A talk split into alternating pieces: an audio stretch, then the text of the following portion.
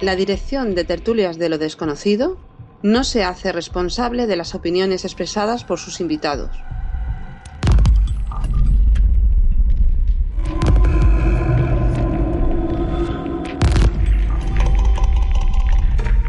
Dígame una cosa, hermana.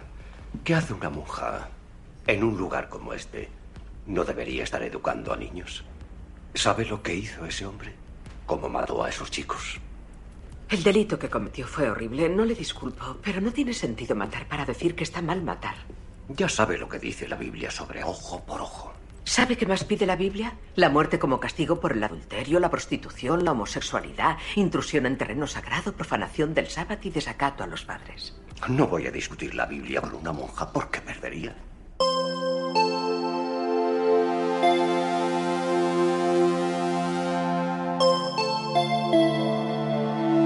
Comienza Tertulias de lo Desconocido.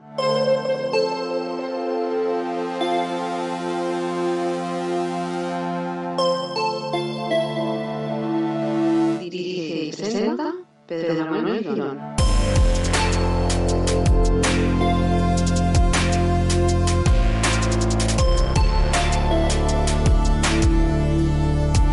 Buenas a todos, nuevo programa de tertulias de lo desconocido.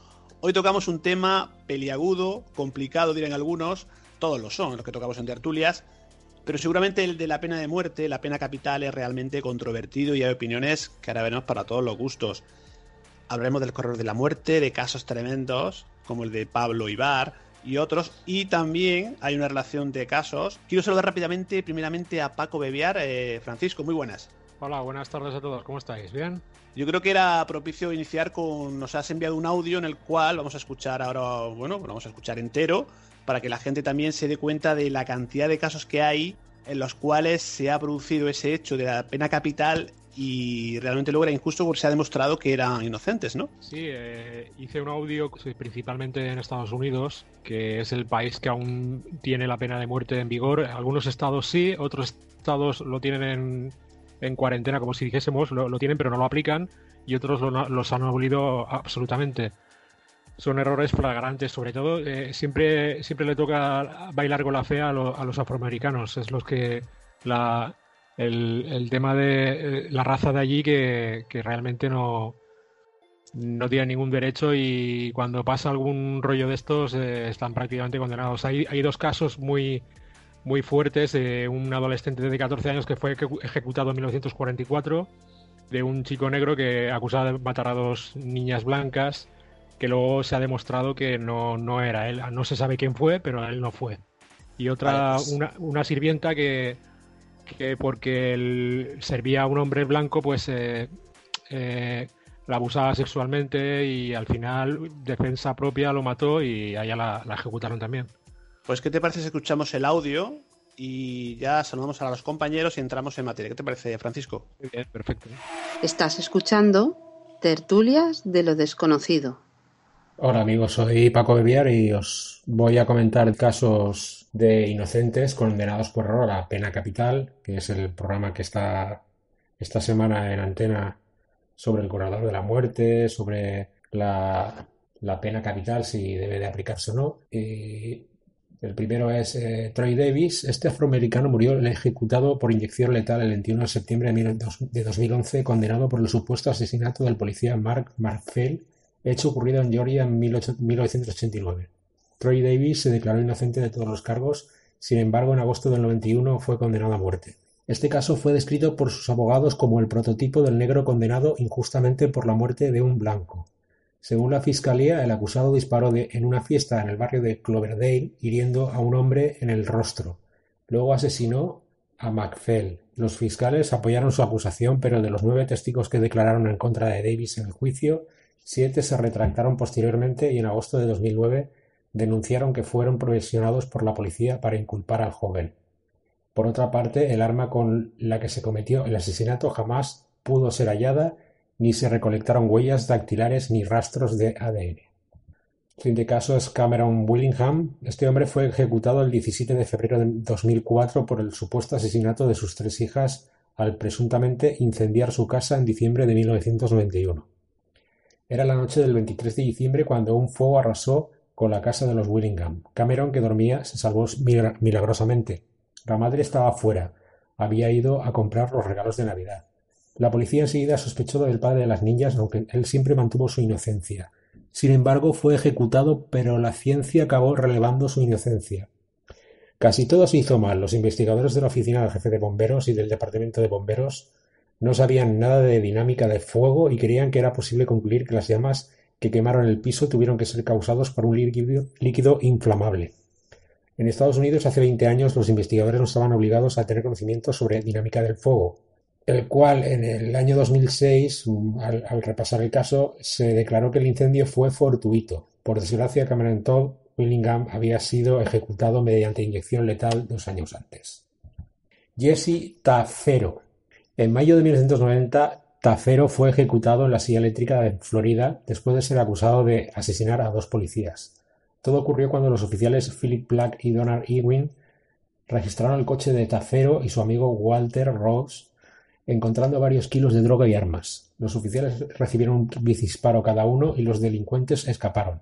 Los arrestaron, pero Tafero fue el único condenado a muerte.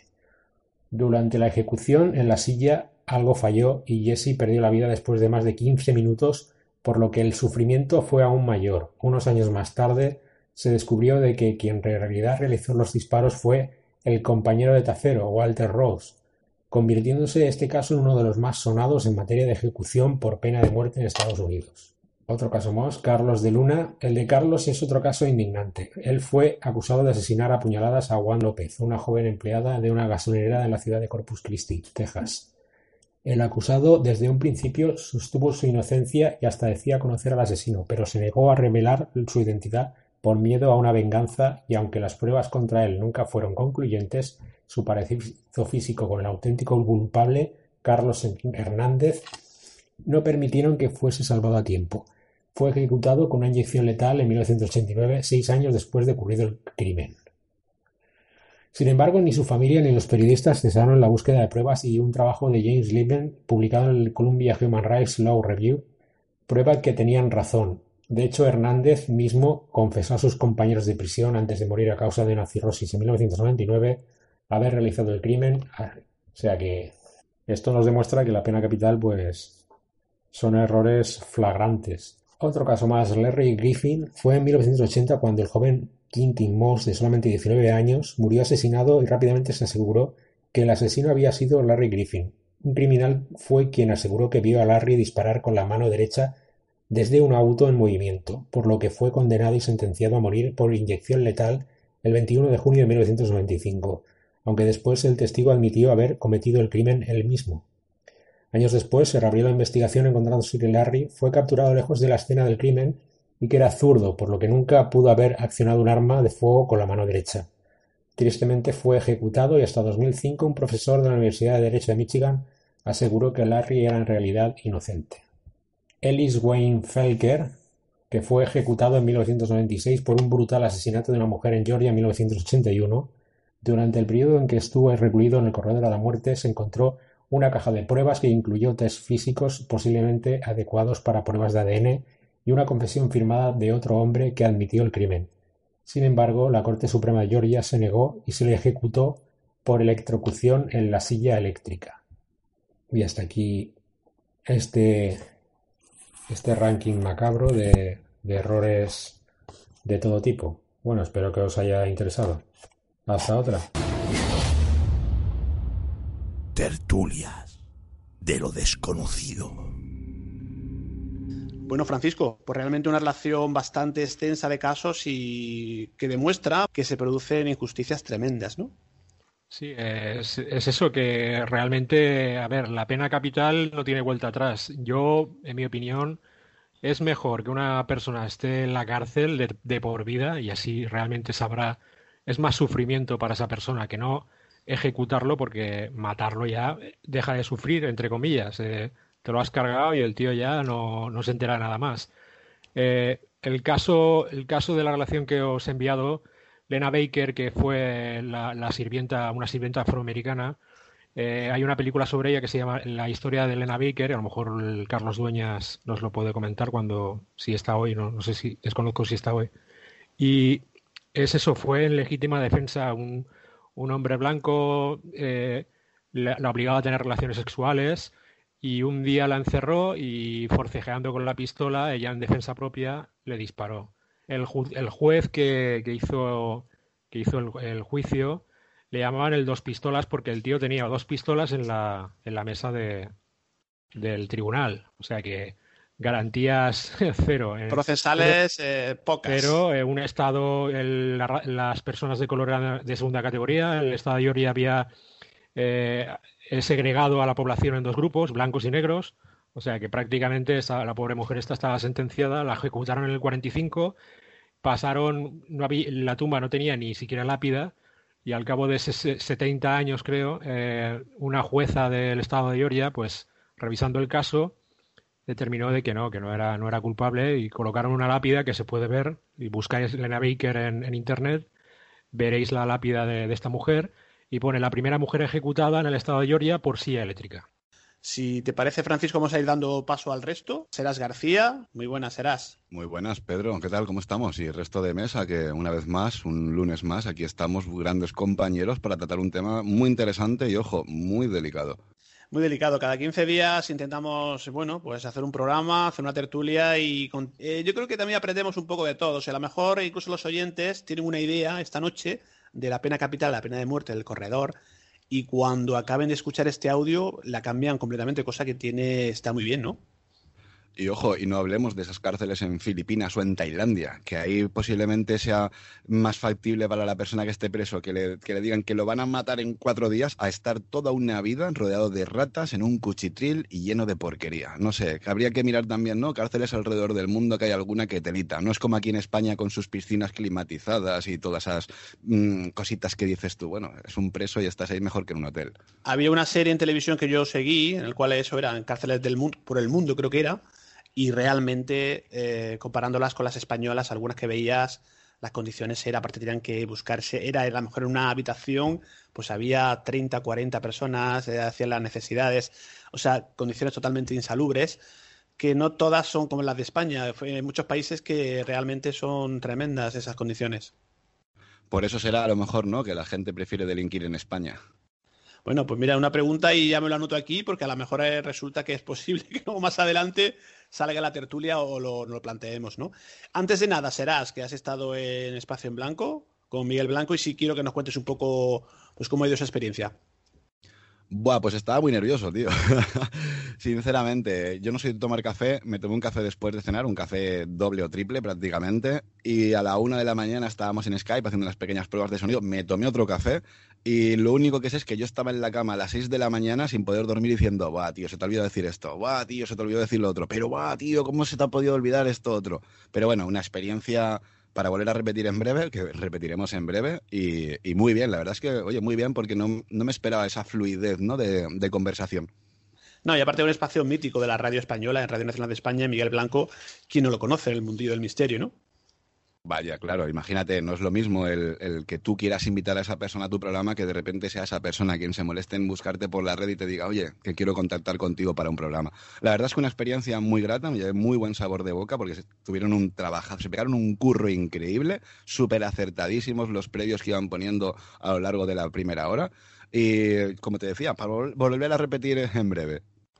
Bueno, pues enhorabuena y a seguir ahí, bueno, pues divulgando todo lo que estáis haciendo, ¿no? Que parece yo creo que es interesante tener otra visión distinta ¿no? de la ufología y que no sea, yo no que a lo mejor no es excluyente, sino complementaria a todo lo que durante la, lo largo de la historia se sabe ya, ¿no? Por supuesto, por supuesto. Yo nunca he negado la existencia de platillos volantes ni de seres antropomorfos cabezones, pero de los cuales no tengo evidencia. Sin embargo, sí que tengo evidencia de una biología que está ahí arriba, ¿Por qué no prestarle atención a esto? El problema, Pedro, es que estamos tan acostumbrados, mal acostumbrados, desde que nacemos a pensar en platillos volantes, porque son libros, televisiones, en cualquier documental o cualquier película, siempre es esa nave espacial, nos han acondicionado tanto la mente que ahora es técnicamente imposible para muchos el decir, bueno, voy a desaprender, que muchas veces, no, venimos a aprender, sí, pero hay que desaprender también muchas cosas y darnos cuenta, ¿no? Que ahí arriba hay un fenómeno desde tiempos ancestrales, antes de que el hombre fuera hombre. Eso ya estaba ahí. Lo único que con el paso del tiempo, según la persona o el testigo, le ha ido adoptando de una manera u otra. Hace unos años eran apariciones marianas, hace mil años posiblemente eran ángeles que venían del cielo en carros de fuego, porque no, sé, no sabía lo que era la luz, obviamente no podían decir lo que era. Sin embargo, a día de hoy queda más que demostrado que a día de hoy no tenemos nunca, nunca lo hemos tenido ese contacto con naves espaciales que no sean terrestres, que no sean experimentos sociales por parte de la CIA. Y lo más triste de todo es verla alguno que otro, porque ojo, ha tenido muy buena aceptación este programa con, con Miguel Blanco. El único problema es que siempre está el típico, eh, voy a decir, ignorante, ¿no? Por no decirle tonto del culo, pero siempre está el típico ignorante que no quiere abrir los ojos más allá de lo que le han dicho y te intenta rebatir de todo cuando tú le estás diciendo, bueno, es que mm, yo no creo en estos seres, pero demuéstrame tú que existen tanto que crees en ellos y los dejas ya enseguida sin palabras. Bueno, una cosa que comenta Eva Carrasco algunas veces, lo, lo comenta en el programa, esto de las creencias limitantes, ¿no? Somos personas que tenemos unos patrones mentales y nos cuesta mucho cambiarlos. Quizá mm, venga por ahí eso que te comentas, ¿no? Exactamente, Pedro. Hay que estar dispuesto a reconocer que te estás equivocando ante cualquier tipo de fenómeno y cuando, oye, ¿qué hacemos? Que ahora de repente sale un niño de una universidad con un, no sé, con un máster en medicina y como ahora de repente sabe operar mejor que un doctor que lleva 40 años, ¿qué hacemos? ¿Matamos a ese niño? ¿Le quitamos, lo desprestigiamos? No, hombre, no. Si viene alguien con, con algo nuevo y que encima te está aportando un mínimo de respuesta ante un fenómeno, vamos a prestarle atención. Más que nada para ver si es verdad lo que dice, por, lo menos comprobarlo, que es el problema que tiene la gente. No, no, esto es mentira, guau, qué tonterías estás diciendo, cómo no haber bichos ahí arriba, estos son naves espaciales. Bueno, tonterías es lo que yo te estoy diciendo cuando te estoy aportando pruebas, entonces lo tuyo que es cuando no tienes nada que aportar, simplemente fe y posiblemente mucha ignorancia. Bueno, pues seguiremos hablando seguramente de este tema porque da para mucho también y más adelante en algún programa haremos alguna, alguna cosa especial en, al respecto. Pero vamos a centrarnos en la pena de muerte, vamos a centrarnos en el color de la muerte, en los casos y vamos a terminar de saludar a todos los compañeros que ya estén en la llamada. En este caso, David Dorado, creo que está conectado. David, muy buenas. Hola, buenas noches, ¿qué tal? ¿Cómo estás, David? Bien, aquí estamos al pie del cañón, como siempre. ¿Cómo, cómo está por la zona que tú vives? Eh, ¿Cómo se nota, cómo está el tema del COVID? ¿Se nota la gente está cansada, está asustada? Eh, ¿Se notan los, los rebrotes, la segunda ola? ¿Tú qué, qué, nos cuentas por ahí? Un poco haciendo de reportero. Aquí en Valencia no estamos, entre comillas, tan mal como en otras capitales grandes. De momento vamos a cruzar los dedos y que siga la cosa así por lo visto, por lo que he leído, estamos en la cola de, las grandes ciudades. No, vamos a ver si Madrid, sobre todo, sale de, todo esto porque es horrible.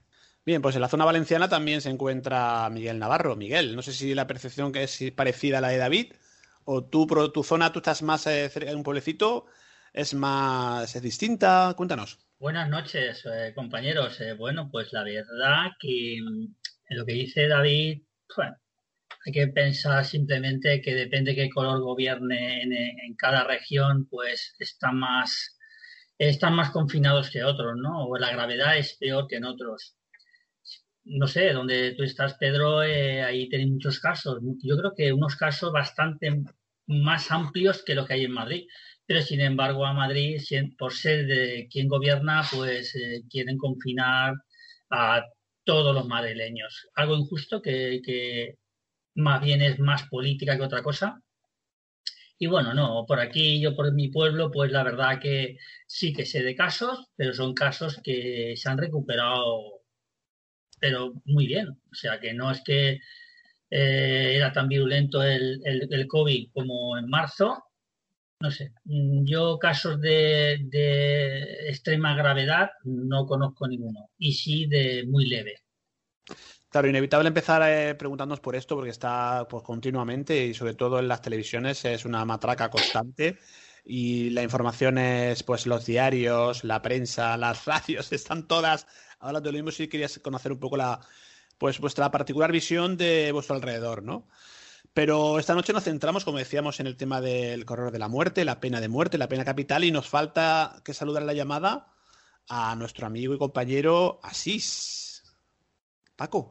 Muy, buena, Pedro, buena compañero y darle la enhorabuena a Será por sus intervenciones en el Espacio Blanco. Muchas gracias, Paco, tío, un abrazote muy grande. De nada, te lo mereces. Fíjate que hacemos, siempre que hacemos esta rueda de empezamos a saludar a los compañeros, pues fíjate, gente de Valencia, nosotros estamos en Cataluña, tú estás en el sur, en Cabra, ¿Por allí has notado algún cambio? ¿Está la cosa, las restricciones que ya había antes para el tema de los bares? Todo prácticamente sigue parecido, ¿no? Sí, por aquí sigue, desde que salimos de, del confinamiento, sigue, sigue parecido. Lo que sí están subiendo los casos más que en la primera, en la primera ola, en la segunda oleada que veo la mano en cabra, están subiendo un poquito más. Pero, como dice Miguel, casos graves, graves, ha habido solo un fallecido en este tiempo, en estos 14 días, pero claro, una persona mayor y ya no sabíamos si tenía patologías previas o algo, pero que están subiendo bastante. Sí. Bueno, pues estaremos pendientes y como tenemos posibilidad de hablar con todos vosotros y es una, bueno, pues una estadística variopinta y... Pero si os parece nos centramos ya en el tema de la noche y os comento rápidamente unos datos y entramos en tertulia. Según datos de Amnistía Internacional de 2017, en total 106 países han abolido la pena de muerte. 142 países, más de dos tercios del mundo, han abolido la pena de muerte en la ley o en la práctica. En 2017, al menos 23 países de todo el mundo llevaron a cabo ejecuciones. Y podríamos seguir con una retaíla de, bueno, de datos, ¿no? Al menos 2.591 personas han sido condenadas a muerte en 53 países en el año 2017, lo que supone un descenso que parece ser la tendencia un poco a la baja en cuanto a este tema. Vamos a hacer una rueda de rápidamente. Yo quiero preguntaros si sois partidarios de la pena capital, si queréis explicar el por qué si, o por el contrario, pues sois contrarios totalmente, pues mira lo que nos contaba Bebiar, ¿no? Esos casos que te hacen un poco dudar, ¿no? De, porque hay asesinos y asesinatos eh, muy conocidos, muy incluso aquí en España, muy mediáticos, que realmente la gente, el pueblo, lo que primeramente piensa es en aplicar la pena de muerte o como mínimo una bueno, pues una cadena perpetua, una prisión permanente revisable. Pero sí quiero que rápidamente comentemos así cada uno su... para que los oyentes sepan lo que opináis cada uno y ya entramos en materia. Seguimos el orden un poco de la, del inicio de la llamada eh, y creo que tiene prisa también. Francisco Bebiar, ¿tú qué opinas? Sí, sí un poquito. Eh, intervengo ahora y ya os dejo porque tengo cosas que hacer. Por eso te doy ah, paso, que sé que te vas a, a, trabajar. Muchas gracias. Pues yo lo comento antes, no, no estoy a favor. Eh, es mejor que una persona esté encerrada, que sepa realmente la privación de libertad, que, que, sufra en su, en su interior, el, por ejemplo, si ha cometido un asesinato, alguna burrada más grande, eh, que cumpla, cumpla condena, pero si puede ser de por vida, como cadena perpetua, aunque en España no sé si creo que está la, esto la permanente revisable, pero no está claro si puede estar toda la vida encerrado que, ejecutarlo, porque ejecutarlo es, lo, dejas, lo matas y, esa persona ah, no, no, padece ya, está, está muerta, ya no, ya se acabó. O sea, que prefiero que, esa persona esté encerrada, que sepa lo que es la privación de libertad y así reflexione lo que, lo que ha hecho, ¿no? Y os quería dejar un, antes de irme, eh, en España el, invento principal de la pena de muerte es el garrote vil, que se introdujo en 1828, lo introdujo Fernando VII como regalo de cumpleaños a mi muy amada esposa la reina, en sustitución de la horca. O sea, luego si queréis comentar el garrote vil es un, mecanismo eh, muy conocido y creo que es, es típicamente de aquí, de España.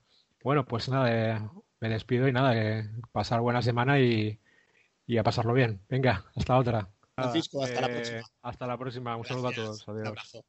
Bien, pues seguimos con este caso Serás García, esa primera, esa primera opinión sobre el tema.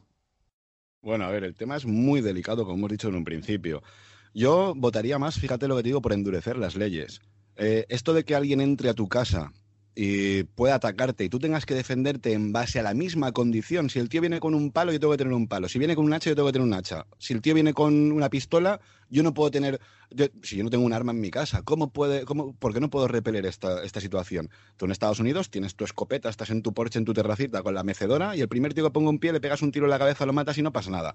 A ver si, a ver si me entendéis por dónde voy. Yo creo que en España el fallo básicamente que tenemos, desconozco cómo están las leyes en otro país, pero en España es que las leyes son excesivamente blandas. Están los carteristas en Barcelona que los han trincado 400, 500 veces y según entran en comisaría vuelven a salir. Eh, es que hay un límite. A partir de 401 euros ya, es, ya, ya deja de ser un delito mínimo y ya pasa a ser un robo, ¿no? No, coño, me has metido la mano en la cartera, estás metiendo la mano en mi intimidad, me estás robando, da igual que te has llevado un euro, eh, 50.000 euros o un cromo de los fosquitos. Me da absolutamente igual, estás invadiendo mi intimidad, me estás robando. Fíjate que también eh, eh, esto es algo que, bueno, mañana mismo por la noche voy a grabar con, con un funcionario de prisiones a colación de todo esto de las cárceles y demás.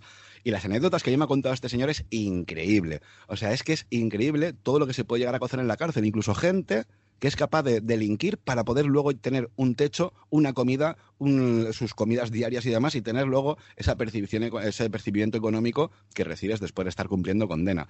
Yo soy muy insistente con lo mismo. ¿eh? No hace falta matar a nadie porque creo que nadie tiene la capacidad de decidir quién debe vivir y quién debe morir. Esto ni que fuera una guerra o que fuéramos aquí superhéroes, ni que fuéramos dioses, ni muchísimo menos, pero sí endurecer las leyes. En España tenemos unas leyes muy blandas. De hecho, mucha gente viene a delinquir aquí a España porque saben que van a estar, si los pillan, van a estar en una cárcel de puta madre que nada tiene que ver con ciertas prisiones, como hemos comentado, Pedro, desde un principio, en ese programa tan interesante, donde podrías estar afinado 40 tíos en 3 metros cuadrados durmiendo sobre un cartón donde a lo mejor el tío que está mirando tal lado te está salpicando la cara, ¿no?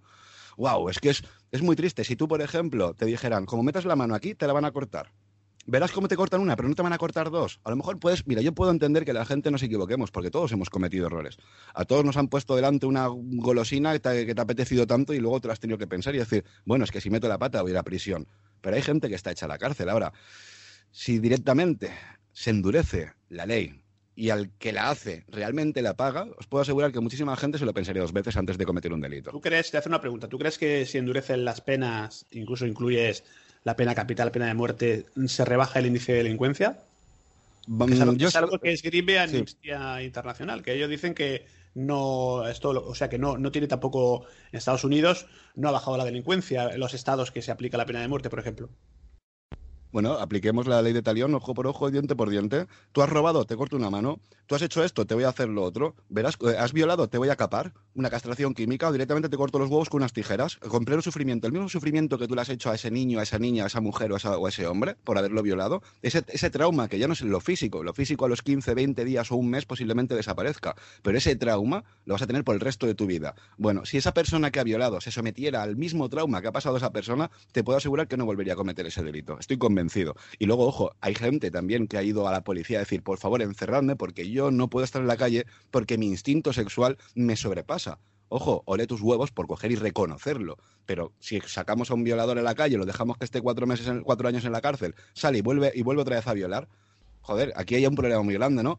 Vamos a intentar endurecer las leyes. ¿Por qué no? ¿Qué habría de malo en poner unas leyes un poco más duras? El que tú robes y no pases de 400 un euro, quiere decir que automáticamente, según te toman las huellas, se toman datos y de tanto declaración, automáticamente estás en la calle. No, señor. Has metido la mano donde no debías, automáticamente en prisión. Cuatro o cinco años. Y ojo, no cuatro o cinco años estando jugando al ping-pong, en el gimnasio, sacado tú un curso. No, en un gulag metido, recogiendo en el campo de arroz, o simplemente que nos hace mucha falta aquí en España ir al campo, al monte, a quitar toda esa maleza o a recoger toda la porquería que hay en las carreteras, como hacen por ejemplo en Texas, que van enganchados con las cadenitas y a limpiar las carreteras y demás. Verías como la gente, esa, comodidad, es que es muy fácil, a ver, yo no tengo dónde caerme muerto, pues bueno, voy a intentar atragar un banco, que me sale bien, genial, que me sale mal, me voy a la cárcel, voy a estar de puta madre, me van a dar de comer, me van a mantener y luego encima cuando salga de ahí salgo con un montón de dinero en el bolsillo que a ver, que claro, por supuesto que no es tan, tan, tan, tan bonita la cárcel, ¿no? Pero para que todo el mundo nos entienda, la cárcel hoy en día para algunos es su, primera casa, es su vivienda. ¿Por qué? Porque como más o menos tengas un mínimo de estatus social o sepas quién es el KIE, te puedas juntar con el tipo que parte el bacalao ahí, pues automáticamente con pasar desapercibido no tienes ningún problema. Tienes cama, tienes comida, y encima luego vas a tener un sueldo cuando salgas. Y móviles, y tienen móviles, y tienen posibilidad de otras cosas, ¿eh? que se sabe. Por supuesto, y como tengas dinero, tú puedes comprarte tu televisión y puedes comprarte tu PlayStation y demás. La conexión a Internet es algo que, por ejemplo, lo hablaremos mañana en el programa. eso ya no es tan factible. A lo mejor sí que puede haber una conexión de Internet en un centro común, pero que tú tengas Internet en tu habitación, pero luego, claro, es lo que también se comentará en ese programa. Lo siento que esté haciendo aquí tanto avance. nada, pero, por ejemplo, eh, dentro de la cárcel se sabe que hay droga. Pero ¿qué es lo que dicen los funcionarios? Mientras que pase la cosa desapercibida y demás, no vas a tener ahí a mil tíos con enmonados que serían capaces de matarse entre unos y otros. Pues bueno, vamos a consentirles, o sea, hay ciertos consentimientos eh, por parte de los funcionarios de prisiones hacia, por ejemplo, lo que son los, los presos. Pero ojo, vuelvo a repetir, si un preso está ahí tan de maravilla y tan cojonudamente bien, pues por, por más que le digas que va a volver otra vez a la cárcel cuando salga, a lo mejor no le va a importar. Endurece la ley. Al que viola, que lo pase mal. Al que asesina, que lo pase mal al que comete un delito, que lo pase mal. Verás como la siguiente se lo piensa. Yo soy de los que siempre hay una segunda oportunidad, pero ojo, una segunda. Ya terceras oportunidades no sirven para nada. No, y lo que comentabas al principio antes, ¿no? El, fíjate, el Supremo el tema de la reincidencia, dijeron que no se acumulaban los casos, por ejemplo, los carteristas que tenían pues 40, 50, 60 detenciones y eso no valía para que se acumulen las penas porque son delitos menores y aparte saben ellos hasta qué cantidad para que sea hurto, ¿no? Y en este caso yo creo que Miguel Navarro, que conoce un poco el sector, y lo que también comentabas antes eras de esto de la proporcionalidad, ¿no? De que si entran a tu casa, yo creo que Miguel sí nos puede dar, eh, porque él conoce un poco el tema este de la seguridad y todo esto. Miguel, adelante. Bueno, pues, pues la verdad que coincido en la totalidad con lo que ha dicho Serás. Eh, tenemos, las leyes habría que cambiarlas, ¿no? El derecho a la, autodefensa debe ser primordial, porque si no es lo que dice Serás, si te viene un tío con una pistola, tú quieres ver cómo te defiendes, con un palo, con el cuchillo de cocina, pues la pues no es justo, ¿no? No sería justo y más si tienes que defender a tu familia porque están entrando en tu casa. Eh, hasta para nosotros, para la vigilantes de seguridad, tenemos muchos problemas. Piensa que, antes eh, teníamos éramos agentes de la autoridad cuando éramos vigilantes jurados. Ahora, como somos vigilantes de seguridad, nos quitaron esa condición de agente de autoridad, por lo cual no tenemos la misma protección que pueda tener. Pues, ¿No han vuelto a ponerlo, Miguel? No, no, no, no, no, Por lo visto, somos el gremio olvidado cuando tenemos, te diría que sí, dos millones de, de vigilantes en toda España o más, creo que me quedo corto. Eh, vamos, somos un ejército. Si lo miráis bien, somos un ejército, pero privado. O sea, como somos privados, ya no, ya no podemos tener condición de agente de autoridad cuando uno, un revisor del metro tiene esa condición. Y fijaros lo, lo, raro que es, ¿no? Eh, y lo injusto. O sea, un revisor de metro tiene esa, esa, esa, esa protección como agente de autoridad y sin embargo nosotros que estás todos los días con, con chorizos, delincuentes, y ahí en, el metro de Madrid, yo que estoy metido en, el, en el tema del, grupo de vigilantes de seguridad, es tremendo, es tremendo y luego que no puedes, eh, vamos, si te mueves, siempre tienes al, tonto del culo que te está grabando y graba lo que quiere, ojo, no graba del inicio de lo que ha pasado, ¿eh? y siempre estamos en, en vamos, vendidos, estamos vendidos. Imagínate, en un banco, antes llevábamos armas, ahora no llevamos armas. ¿Cómo defiendes tú al banco? Es que lo veo absurdo, es que, es que tenemos un pedazo de gobierno, no estos, sino esto viene atrás. Pero que, es, vamos, para meterlos a todos en la cárcel. Ahora, eso sí, el señor Pablo Iglesias no tiene vigilante de seguridad, no, tiene 40 guardias civiles en la puerta de su mansión, ¿eh? Para que le proteja la casa con dinero público de todos los españoles. No sé qué más decir. Bueno, pues que con respecto al tema de la pena de muerte, ¿tú qué, tú qué opinas? ¿Tú cómo lo ves? La pena de muerte, pues también coincido con los compañeros, con Beviar y con, y con Serás. Eh, hay cosas peores que la pena de muerte. O sea, puede ser la cadena perpetua, no perpetua, sino revisable, eh, y hacer trabajos. Oye, hace falta limpiar mucho monte, ¿eh? Pero mucho, y muchos ríos de, maleza y de cañas y de todo, y asfaltar carreteras, ¿eh? o sea, eh, que se ganen el pan que se está comiendo y el gasto que están ocasionando a, las arcas eh, públicas. Yo lo haría así, yo lo haría así y que paguen con lo que ha hecho y verás cómo ya no lo hacen más.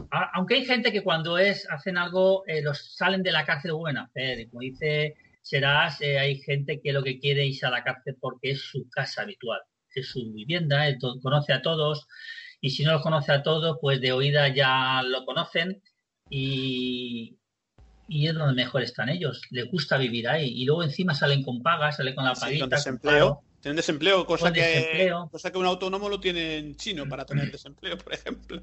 Claro, claro, claro. Pero pero no sé, es que yo veo que primero hay que cambiar las leyes, hay que cambiar las leyes y eh, poder defenderte, mm, tampoco le ata tiros por ahí, ¿vale? Pero sí que te puedas defender eh, cuando tú estás en tu casa y te entran, te asaltan y te pegan una paliza. Yo he visto em, a gente que, que le han entrado en su casa, ¿vale? Y si les le ha hecho algo al que ha entrado, encima se busca casi la ruina. De hecho, no hace mucho, no recuerdo ahora, pero creo que era un, empresario, le pegó un tiro a, un delincuente que saltó, se autodefendió y un poco más y pisa la cárcel. O sea, más lo que le costaría de pasta.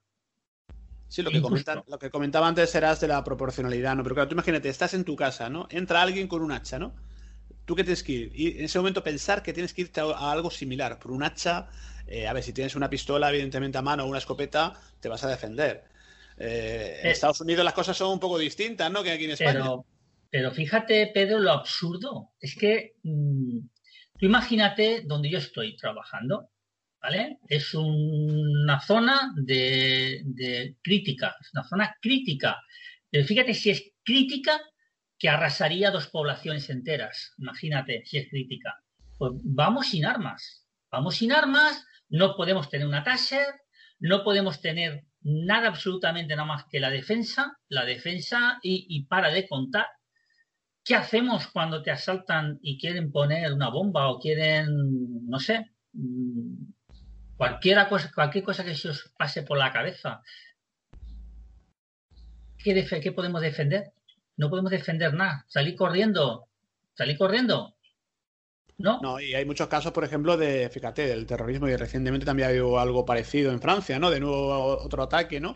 Pues imagínate los, los este caso, los vigilantes de seguridad como tú, pues estáis indefensos ante cualquier posible ataque terrorista que no tienes, no puedes llevar, no puedes portar armas cuando tenéis eh, tenéis derecho y la legislación te lo, te lo permite, pero claro, si las empresas, yo creo que será un tema de, de las empresas, que no, ¿qué pasa? ¿No está bien visto que, que un vigilante lleve, una pistola, por ejemplo? Mira, toda la vida se ha llevado armas, ¿vale? El vigilante jurado llevaba arma. De hecho, tú para estar en un banco es absurdo no tener un arma, sino cómo, cómo proteges al banco y a las personas que están dentro. Solamente lo llevan cuando llevas un coche blindado, un furgón blindado. ¿Qué? ¿Para qué? ¿Para que no se ven la pasta? ¿Para que defiendas la pasta? Eso sí, pero para proteger a, a, la, a la ciudadanía no. Cosas absurdas. Pues yo, nunca lo, yo nunca lo entenderé, yo nunca lo entenderé, de verdad. Estamos viendo que salen... Sí, sí, adelante, Miguel. No, no, de hecho, eh, la formación que tenemos los vigilantes de seguridad es tremenda, porque al año tenemos que presentar un mogollón de cursos para que el Ministerio del Interior, que no lo he dicho antes, pero lo digo, pertenecemos eh, al Ministerio del Interior, o sea, dependemos, mejor dicho, Ministerio del Interior, ¿eh? y eso cuando la mayoría de, no voy a decir gremio, no lo hacen. No lo hacen. Pero para nada. Y si a nosotros nos obliga a presentar unos cursos todos los años, 10 horas como mínimo de un curso de reciclaje. Más aparte los cursos que tengas que hacer de tu especialidad, ¿me entiendes? De lo que tú quieras porque te apetece, ¿no? Si estás en una zona crítica, pues oye, eh, terrorismo o el tema de explosivos. Yo tengo el, la titulación de, de, explosivos también, pero por, qué he querido sacarlo? ¿Me entiendes? Sí, hay cursos para todo, incluso para escáner, en los aeropuertos, hay, hay un montón de, posibilidades para los vigilantes, ¿no? Sí, sí, eso se, llaman, se, llaman, se llaman específicas, que te cuestan también un dinero, o sea, tú estás soltando de tu bolsillo toda la pasta, porque no es que antes era vigilante jurado y englobaba todo, no, no, ahora que si hospitales, que si zonas deportivas, que si acuda, que si zonas críticas, que si espectáculos, que si su prima la coja. Que si vigilando el cielo no espaciales. Claro, si estás mirando a Eves a ver si lo ves pasar y claro, mm, hay que sacarse el curso para verlo a ver, saber si es Omni o es un EVE. Pues fíjate, fíjate Miguel, que ya con lo que el inicio de, la conversación con contigo, con Serás, con Francisco Eber, que nos, falta dar, por dar paso a David Dorado y a, y a Sis, eh, Granados, pues fíjate, ha salido palabras como la seguridad privada, como las cárceles, como los delitos, la reincidencia. Y fíjate que yo sabía que este tema iba a derivar a otros, ¿no? Pero sí quiero que estemos todos en la llamada. Eh, David Dorado, ¿tú qué piensas de todo esto? Bueno, yo me temía que esto iba a ser como el día que hablamos de humo, que, voy a ser el único que piensa diferente. Vamos a ver, yo mm, escuchando a Serás, vamos, le suscribo completamente lo que ha dicho, porque España es un España es un país ahora mismo de pandereta. España es, un país de, risa, por eso está pasando lo del COVID y está pasando muchas cosas. las leyes en España, o sea, la justicia en España es un verdadero cachondeo ahora mismo como, de cómo están las leyes. No es como, no que estén blandas como ha dicho Serás, es que, es que, es que tendrían que ser muy, mucho más duras las, las leyes en España. Se tendría que castigar el delito leve, se tendría que castigar duramente, duramente. Tú vas a coger lo que no es tuyo, vas a robar una cartera y a ti te pegan una, buena de palos y tú ya no vuelves a, robar más. no puede ser que entres en comisaría, te tomen los datos y, te vayas a tu casa. Porque al día siguiente vas a volver al metro a delinquir otra vez. Entonces, ¿este qué cachondeo es? ¿Cómo pueden detener a una persona 30 veces en un mes? Esto habría que cortarlo de alguna manera para que el que venga detrás se lo piense, hostia, si yo tampoco vamos a, tú me robado, te voy a cortar la mano, como, como hacen los marroquíes. Eso tampoco, a ver, tampoco se puede hacer. Pero entonces, ¿qué hacemos? ¿Que robe uno 30 veces o 40 veces al mes? España es un cachondeo ahora mismo en el tema de la justicia. Y respecto... Dime, dime, Pedro. No, no, no, te voy a decir que, y disculpa, eh, que yo creo que ciertos delitos sí deberían, y yo, yo creo que coincidimos casi todos, pues que las penas fueron un poquito más elevadas, porque algunas son auténticamente de risa, ¿eh? Sí, sí, por eso te digo que ahora mismo las, leyes, en España son de risa. no sé si se vienen aquí a delinquir por eso, es que, no, me lo no, me lo explico, la verdad. Y una cosa va a la otra, ¿por qué no puedes tener un arma en tu casa? O sea, te entra una persona con un arma y tú no te puedes defender. Entonces, es que claro, no se puede legalizar las armas porque cualquier loco por la calle te puede pegar dos tiros. Bueno, hay mucha, mucha gente que sí las tiene, ¿eh? es que son cazadores que hacen tiro olímpico, ya lo sabes. O ¿eh? joyeros, pero bueno, Efectivamente, o gente que le solicita o que son un cargo eh, público y también podrían solicitarlo también. Sí, pero yo, por ejemplo, tengo ah, imagina que tengo un chale, yo en mi caso no lo tengo, pero yo tengo un chale, yo me saco, porque claro, hay que pasar una prueba psicológica, psicotécnica no le vas a dar la licencia de arma a cualquiera. Y si hay algún zumbao que se puede saltar las, pruebas psicotécnicas y psicológicas, que puede pasar porque hay muy buenos actores, pues ahí está que si tú pues está loco y tú le pegas un tiro a, alguien, pues entonces te vamos a hacer a ti lo mismo, porque pienso, porque te voy a decir ya la opinión que tengo sobre pena de muerte sí o pena de muerte no. A ver, pena de muerte en España sí, o pena de muerte en, algunas, algunos países sí o no. Porque hay cárceles tan duras que, vamos, le hubiesen hecho un favor matándolos. Pero me voy a centrar en España, por ejemplo. Pena de muerte sí o no. Yo estoy a favor de la pena de muerte. Pero siempre 100%, creo que ya sabéis mi opinión vosotros como amigos, 100% demostrable. ¿Cómo puede ser eso? pues que uno mismo lo confiese, pues mira, yo he matado a mi mujer y, a mi hija porque se me ha ido la cabeza o, o 100% demostrable, ojo, por un vídeo. Creo que fuiste tú, Pedro, el otro día así comentándolo, pero en el vídeo se parecía... Sí, el caso de Pablo, Pablo Ibar, sí. Exacto, pues ese caso no me vale, porque cuando digo 100%, 100 demostrable, eso ya no es 100%.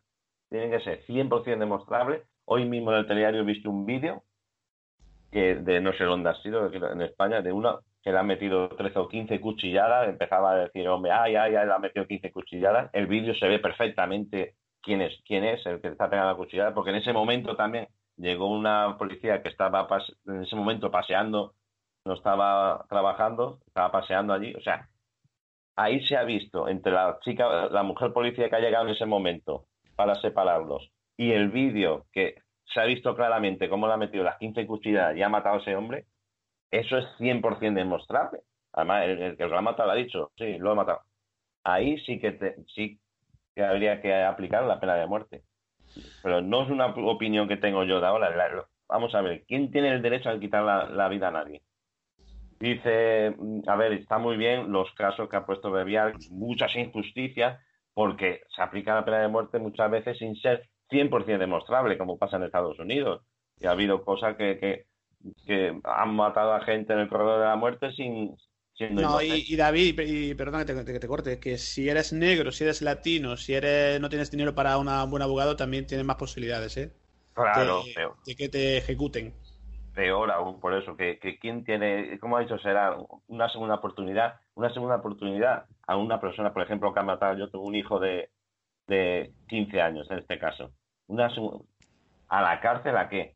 ¿A, a- darle de comer? ¿A- ¿Al que ha ases- ha asesinado a mi hijo? ¿A, a- a darle piscina?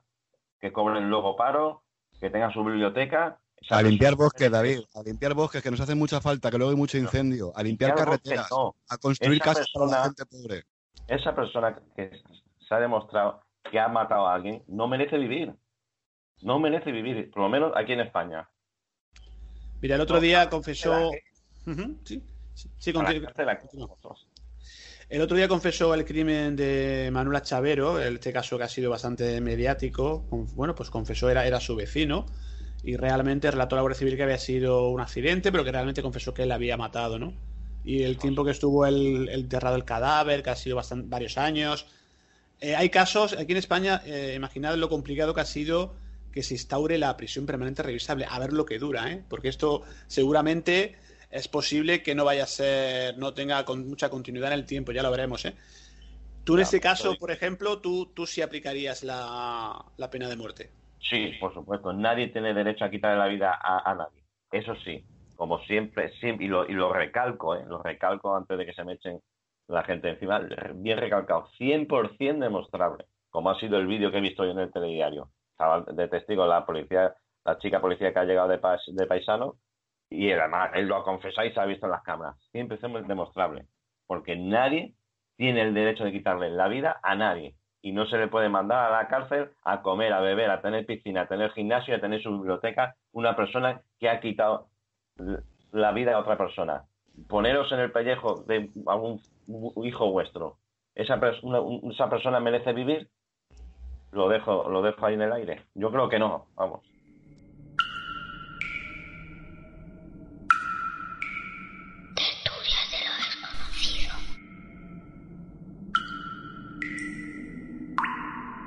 Bien, pues nos falta por eh, intervenir eh, Asís, Granados. Adelante. Bueno, pues sí, pues yo estoy de acuerdo con, con los compañeros en lo de que hay que endurecer la- las leyes aquí en España, que es el país donde más o menos sabemos cómo está la cosa, porque, y más que todo también hago hin- hincapié en endurecer un poquito lo de la ley del menor, porque hay menores que, madre mía, madre mía, si se juntan unos Sí. cuantos, se ponen a violar, o, mata, o matan a algunos amigos porque no les caen bien o lo que sea, y es que no les pasa nada, no les pasa nada, porque le- la ley del menor los protege y o van a un reformatorio, no sé, yo ahí pensar, si son tan hombres o tan mujeres para matar a una persona o violar a alguien, pues que cumplan como, como un hombre, como una mujer. Si te meten 10, 15, 20 años, pues que cumplan esos años. Primero un reformatorio, en cuanto salgan de ahí, pues que vayan a la cárcel y terminen de cumplir su, su condena. Yo ahí sí pondría más, más, más dura esa, esa ley, porque es que también ha habido, ha habido casos que ahora un hermano mayor ha matado a alguien o ha violado a alguien y, y el hermano menor se ha hecho la culpa para no poder, ¿me entiendes? No? Para que la condena sea menor y el hermano mayor no vaya a la cárcel o, lo que sea. Ahí sí veo yo bien que, que pusiera un poquito la ley más, más dura.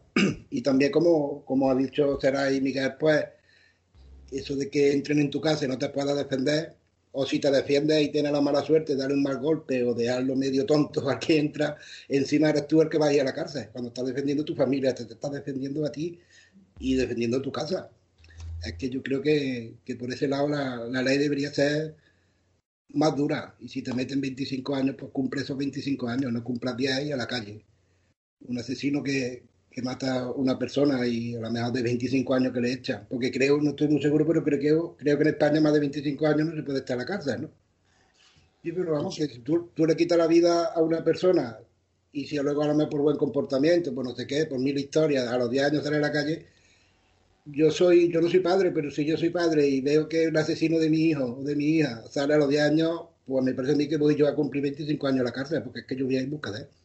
Claro. Y yo creo que, que si hubiera cadena perpetua, todos estos problemas se evitarían y esa persona que, que ha matado, pues que no salga más de, de la cárcel.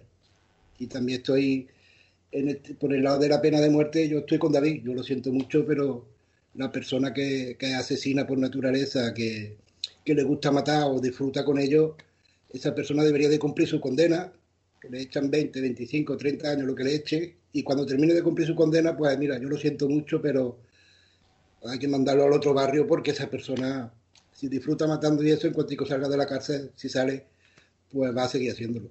Así que yo estaría a favor de que, de que se pusiera la, siempre en caso, como ha dicho David, siempre en caso que sean 100%, 100% que estén demostrables, que hayan confesado, que estén seguros 100% de que, de que han matado, de que han matado a esa persona y, y que no haya equivocaciones ni de nada. Siempre, siempre hay equivocaciones, siempre paga la mejor algún inocente, como el caso de Pablo Ibar, ¿no? Sí. siempre pagan, pues siempre hay equivocaciones y la justicia, ya sabemos como muchas veces. Pero claro, fíjate, en este, en este caso, Paco, 16 años en el corredor de la muerte. Pablo Ibar, que actualmente tiene esta, bueno, le, le, le, conmutaron la pena por cadena perpetua, un juicio cargado de irregularidades, ese, esa imagen que comentaba antes con David, ¿no? Que por una imagen difusa, en la cara prácticamente no se le veía, por en rasgos parecidos a otra persona, pues digamos que, bueno, pues directamente condena a muerte. O sea, esto es lo que, lo que mucha gente de tractores. A ver, yo ahora daré mi opinión, ¿eh? yo soy un poco contrario a lo que vosotros estáis comentando. Yo no, no, creo, la, no creo que sea la solución la pena de muerte. De hecho, los países que la aplican tampoco mejora sustancialmente los, los homicidios, los asesinatos, la delincuencia, las violaciones. Pero claro, efectivamente tenemos que ver un poco y, por qué los políticos, por ejemplo, yo creo que es un poco impopular, ¿no? Y eso es una cosa que le quiero preguntar a, Miguel Navarro. El proponer este tipo de cosas, que ya fue conflictivo y, problemático en el tema de la prisión permanente revisable, proponer directamente la, pena de muerte, eso hoy en día eh, aquí en España yo creo que es, eh, yo creo que no se podría hacer, ¿no? Mira, eh, primero le voy a decir una cosa a David. Sí. Que él mismo se ha contradicho, porque acaba, ha dicho, nadie tiene derecho a quitar la vida a nadie. O sea, es una contradicción, ¿vale?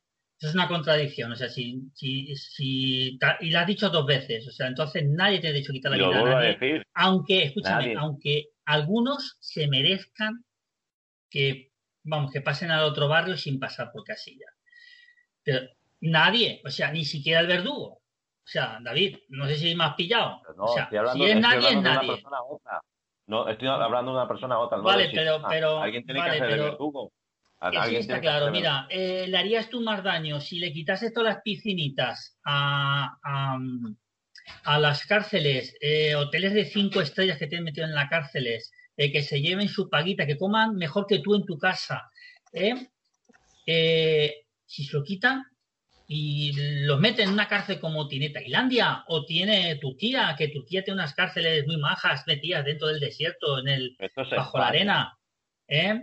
Esto es eh, verías tú, Francia, Bélgica, esos países entre comillas normales tienen cárceles que son hoteles. Verías tú cómo se acababa, se acababa las tonterías. Y luego sí, eh, lo que dice, em, y ahora te contesto, Pedro, lo que tú me has dicho, porque es que es graciosísimo el tema de, de la ley en este país el tema de endurecer la ley. Pero, ¿para quién? Digo yo, ¿para quién? Porque si eres un mindungui, la ley va a caer más feroz sobre ti que si estás forrado de pasta. Como estés forrado de pasta, como el Dioni, que robó 300 millones, un vigilante jurado en esa época, pues encima te hacen hasta famoso en televisión. ¿Sabes a qué se dedica últimamente el Dioni? Un dato que no sé si conoce la audiencia es actor porno. Sí, sí, es verdad, es actor porno. Para que, que veáis. O sea que ha hecho un periplo realmente curioso, ¿no? De, de robar el furgón a Brasil y luego, fíjate, últimamente lo cantante y ahora actor porno, o sea. Claro, mira, yo, yo siempre lo digo, si tienes que robar, roba lo grande. No seas papa frita y robes cuatro duros, no. Roba lo grande, porque vas a tener los mejores abogados. ¿Me entiendes? Y, y los políticos, tú fíjate, si, si más que están haciendo y, están cuatro días en la cárcel, cuatro días. Pero es que solamente tenemos que ver o pensar en crímenes que han habido en la historia de España que unos se han resuelto o han puesto un cabeza turco y no voy a nombrar eh, qué crímenes son, eh, y otros han ido de rositas por su estatus, por su posición donde están, o por eh, la cartera de su Porque es un cachondeo esto. Sí, Es un estamos país en de tertulia y podemos ya interrumpirnos, ¿eh? Podemos estar aquí Es ya. un país de pandereta, Miguel. Tú mismo lo estás diciendo. Es, es el hambre rey del mundo España ahora mismo. Mira, por, eso que somos un país de, diciendo. por eso que es un país de pandereta, eh, eh, David. Hay que eh, tener las máximas garantías y, lo- y- y- y todas las defensas posibles, como tú puedes defender tú a tu familia en tu casa. Lo que no es de recibo es que encuentres, a un montón de energúmenos eh, por las calles de Cataluña, de Barcelona, como quieras decirle, con machetes, eh, sacudiéndose. ¿Eso dónde se ve? La ley se ha perdido. El policía local no va a ir a quitarle el machete, te lo aseguro. No va a ir. Como mucho sacará el talonario para poner la multa. Eso sí. Entonces, ¿por qué consienten eso? Porque eso se consienten. Antes se ha dicho en el metro, en el metro eh, que roban, eh, no voy a decir la etnia, que es el quien se dedica a robar en el metro Barcelona, porque mis compañeros están hasta los mismos cojones, ¿eh? que los, las detiene o los detiene y, y a los cinco minutos salen a la calle ¿eh? y tendrán una inmensa cantidad de denuncias que vamos, increíble, y están ahí. ¿Por qué? ¿Por qué se consiente eso? La ley está para que nos proteja, no para que protejan al delincuente, que es lo que están haciendo ahora. Tú si quieres denunciar a alguien, te cuesta el dinero. ¿Por qué? Hay que reflexionar. Lo que no puede ser es que tienes un hijo, lo asesinen, que a los cinco años, por buena conducta, ha salido. No, no, señor. La ley de, Tal- la ley de Talión, tío. Por Tú has matado es que No, no, es- pero es es que padre. de No, no, pero ya no la. No, no, escúchame, ya no la es justicia. la ley del talión, ojo por ojo. Sí, sí, pero ya no la justicia. matas, a ti te Ya, matan. Mira, Claro. yo nunca he aguantado, yo nunca he aguantado que pongan cuatro bombas, maten a gente eh, de, de todas clases, guardias civiles, eh, ciudadanos, niños. Y aquí no pasa nada. No, señor. A ese tío se le coge, pero ya no hablo de la ley. Porque como no hay ley, entonces no existe, no, no, no puedes aplicar la ley. Cogerlo y ese se acuerda de, de, de lo que ha hecho. Yo como padre, yo como dice, como ha dicho Paco, no te preocupes, 25 años en prisión. Tranquilo. O digo estoy loco, me he vuelto loco, punto. Que se legalicen las armas, ya que no nos defiende, pues lo Pero defendemos mira, mira. David, antes lo, lo ha dicho Pedro también. ¿Tú sabes cuántas escopetas existen en España? Muchas. ¿Tú sabes cuántas armas de tiro olímpico? Yo he sido 10 años de tiro tirador olímpico. Yo tenía en mi casa tres armas. Tres. Y no mataba a nadie. Como bien has dicho, se pasa un test psicológico, pero no solamente el test psicológico, eh, hijo mío, es que luego tienes que hacer tus prácticas de tiro delante de la, de de- de- del- del, del- del árbitro que está, bueno, del, del que está ahí regulando todo eso, y en nuestro caso la Guardia Civil, para ver cómo lo estás haciendo, pues simplemente te ve la, la jeta y dice, bueno, este tío está preparado. Los movimientos, la forma de, de empuñar el arma, si es que eso se ve a un kilómetro. Locos hay en todos los sitios. La Guardia Civil, en la Policía Local, en la Policía Nacional, en todos los cuerpos, vigilantes de seguridad con armas. En todas las casas hay un garbanzo negro. Pero eso no quiere decir que el resto sea igual. Por eso yo estoy a favor de que la legalicen, pero claro, lo dices, "Ah, tú es que eres de si es como la que, querían legalizar, no, pues de Pero voz no. ni siquiera una tasa. No, no, nada, nada. Que no puedes tener nada, tú y yo lo hemos hablado, no puedes tener ni, ni, ni, Pero, pero si el gas Nada, de pimienta, nada, no, el gas de pimienta, el gas de pimienta, que es lo único de momento. para Calla, Pero calla, es que no haría falta ni eso. A ver, mira, no, no haría falta ni llegar a... No haría que- falta... que- Perdona, será, perdona, que, que, que voy a matizar esto. El gas de pimienta tiene que pasar unos controles por si acaso deja ciego al que tú se le has echado. Vamos a ver, hijo mío, ¿qué le Claro. que- que- Fíjate que se para puede eso coge una- contraponer. para eso- no, claro, en comprar por internet, o sea, no, por internet lo puedes, comprar. la- Pero a ver, tú pero coges- perdonad, perdonad un una segundo. guindilla y se lo por los ojos la aquí, ya aquí tenemos que matizar un qué no puedo ir a la calle protegido. Te- Tengo que ir sin nada, no, porque no se puede Perdonad un segundo. Aquí, lo- aquí un lo poco que tenemos hacer serás. tenemos que hacer una cosa, perdonad un segundo, mira, muy, muy rápido, voy a terminar muy rápido. Tenemos que hacer una cosa que es el problema principal que tenemos en este país, que es la educación.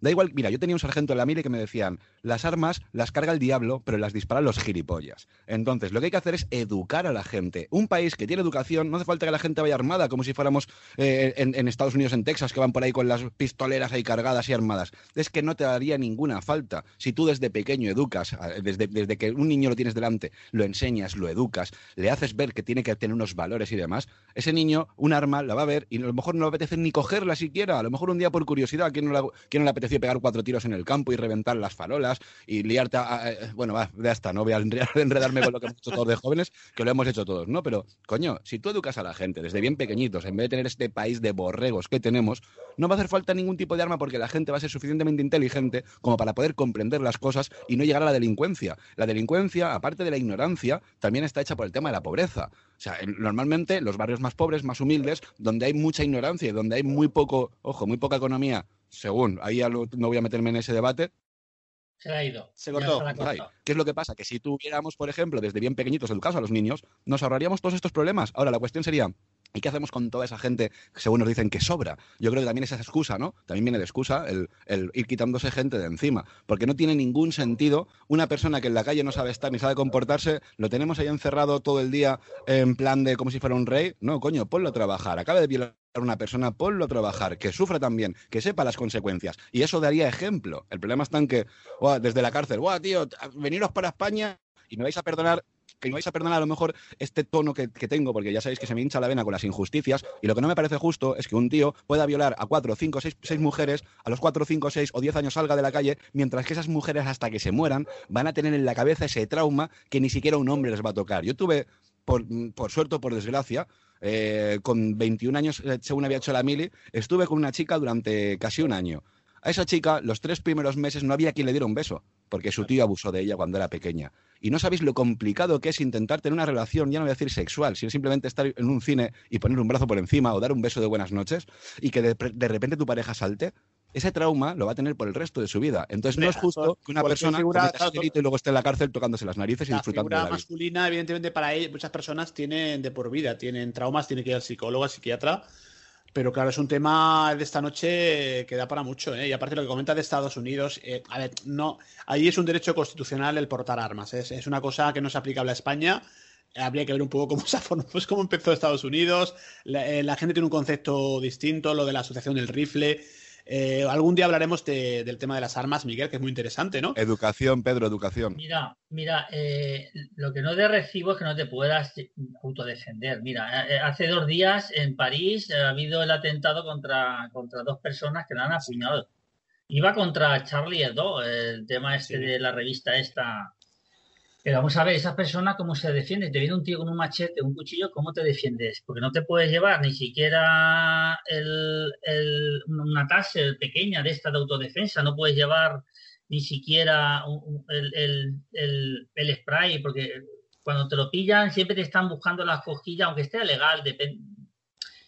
Si lo compras legal, evidentemente es porque ha pasado una, una, una norma sanitaria, pero aún así te buscan las cosquillas a ver por qué lo tienes. Eh, hay que poder defenderse. Mm, Yo no digo que te vayas a salir a tiros por ahí, por la calle, tampoco puedes llevar el arma encima, pero nadie está diciendo llevar el arma, sino en tu casa. Es que te asaltan tu casa. Tú imagínate que es que yo lo he visto, no, no lo he visto, mentira, yo es que lo he vivido de entrar atracadores a un chalet y meter y, sacudir un somnífero al hombre que estaba dentro, dejarlo dormido. Esa es la suerte que tuvo. Es lo que le dije yo cuando entré con pistola en mano. Yo entraba con pistola en mano. Pero tú, si no tienes un arma, ¿cómo entras? Han habido que, que, que, que- has intentado eh, proteger a la persona y van con escopetas. ¿Cómo, cómo, cómo te, autodefe- te- te autodefiendes? ¿Qué haces? ¿Te escondes detrás del coche? Es que eh, eh, hasta que la ley no se, no, se endurezcan, pero se endurezcan de verdad, ¿eh? No solamente para el que, el que tiene con qué pagar buenos abogados, sino a gente humilde que no tiene un duro y, que, y que le dan un abogado de oficio que más vale que, que vaya directamente a la cárcel porque el, el abogado de oficio va a hacer lo justo, lo justo por esa persona. A lo mejor ahí, no sé, me confundo, pero ¿por qué será que cuando tienes buenos abogados te sale todo mejor que cuando tienes abogado de oficio? No lo sé. Es una, una pregunta que dejas en el aire y yo creo que es interesante.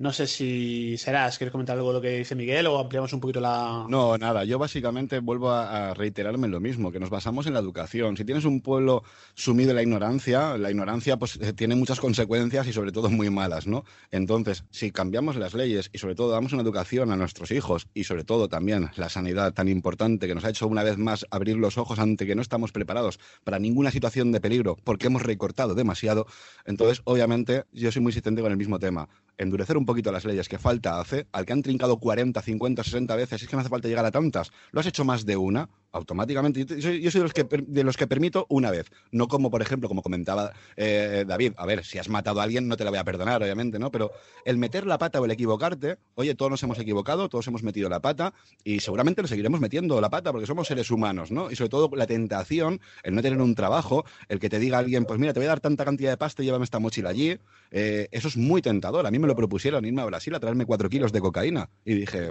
los muleros, ¿no? exactamente. Y, tú te lo, y llega un momento en que te lo llegas a plantear. Claro, no tienes para comer, estás en la calle prácticamente tirado y te lo llegas a plantear, pero luego dices, me voy a arriesgar porque a lo mejor soy yo el tonto del culo que, por, que me están metiendo en la mochila tres kilos de corte y un kilo de farlopa, eso es lo que me van a trincar a mí, y luego pues están pasando por el, por el otro lado un tío con 10 kilos y me cogen a mí de, de, conejo de indias, y dije, no señor, efectivamente, al cabo de un mes y medio, un amiguete mío se comió dos años y medio en Miami y dos años y medio en España.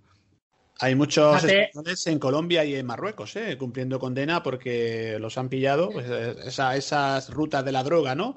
Tanto de la heroína, cocaína, como del hashish, ¿no? Bueno, y, que, no se nos olvide nunca ¿eh? que el tema de las drogas, que eso si queréis un día podemos hacer un programa que es muy interesante, es el pilar fundamental en la economía, en el Producto Interior Bruto de muchísimos países.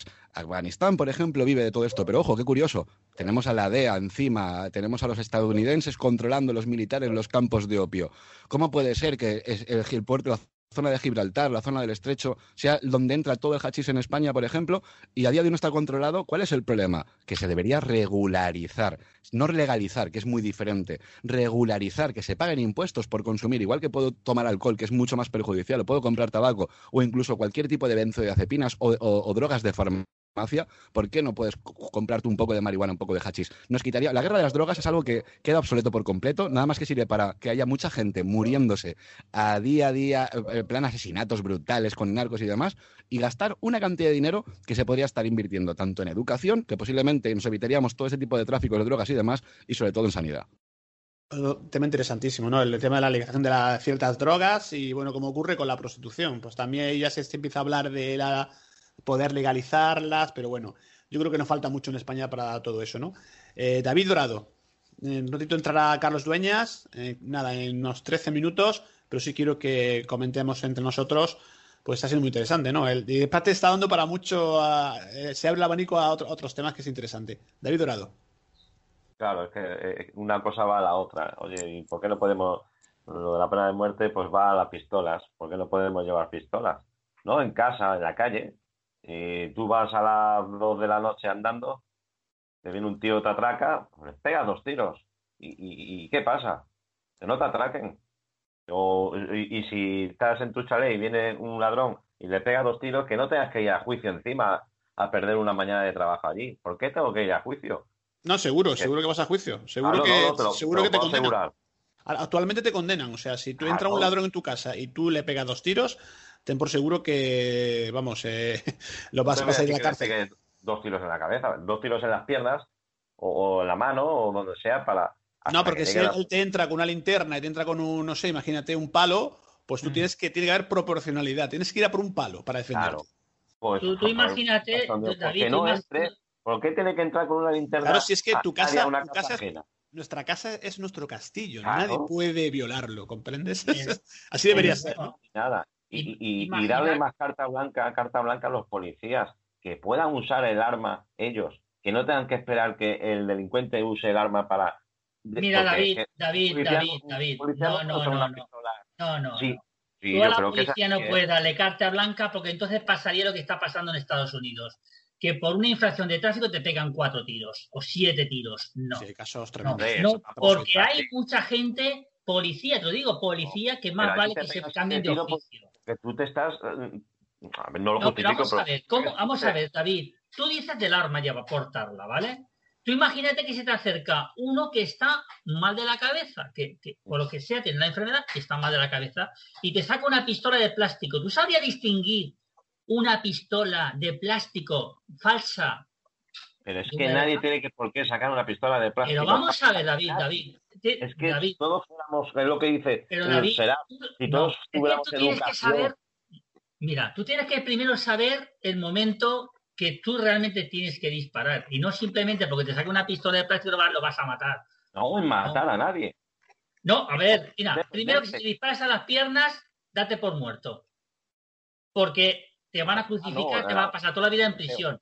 O algo. Como declare en contra tuya, lo tienes claro. Pues, eso- pues ahí está el fallo. Es que, es Vale, que- mira, yo voy a poner, eh, y nos salimos a, a- a otra cosa, si me permitís. Eh, Sí, rápidamente, Miguel. es- sí, sí, rápido. Fijaros cómo está el tema en España, que era gracioso. Eh, el año pasado, en Falla, yo flipaba, porque estaba en el balcón viendo la mascleta, ¿no? Y sale la conversación de, mira cómo están cortando, están cortando las calles para que la gente mm, se tenga escapes de salida, no se agrupe por el tema de atentados. Y yo hice la siguiente pregunta. Yo eso lo veo muy bien. Primero, que ni siquiera el policía que está controlando está chequeando, está viendo si el que entra en la con mochila tiene algún explosivo. Y luego, segundo, todo el mundo pasa al metro sin revisión alguna. Los atentados no hay porque el que quiere hacer atentado no quiere hacerlos. Porque hay fallos de seguridad tremendos. Tremendos.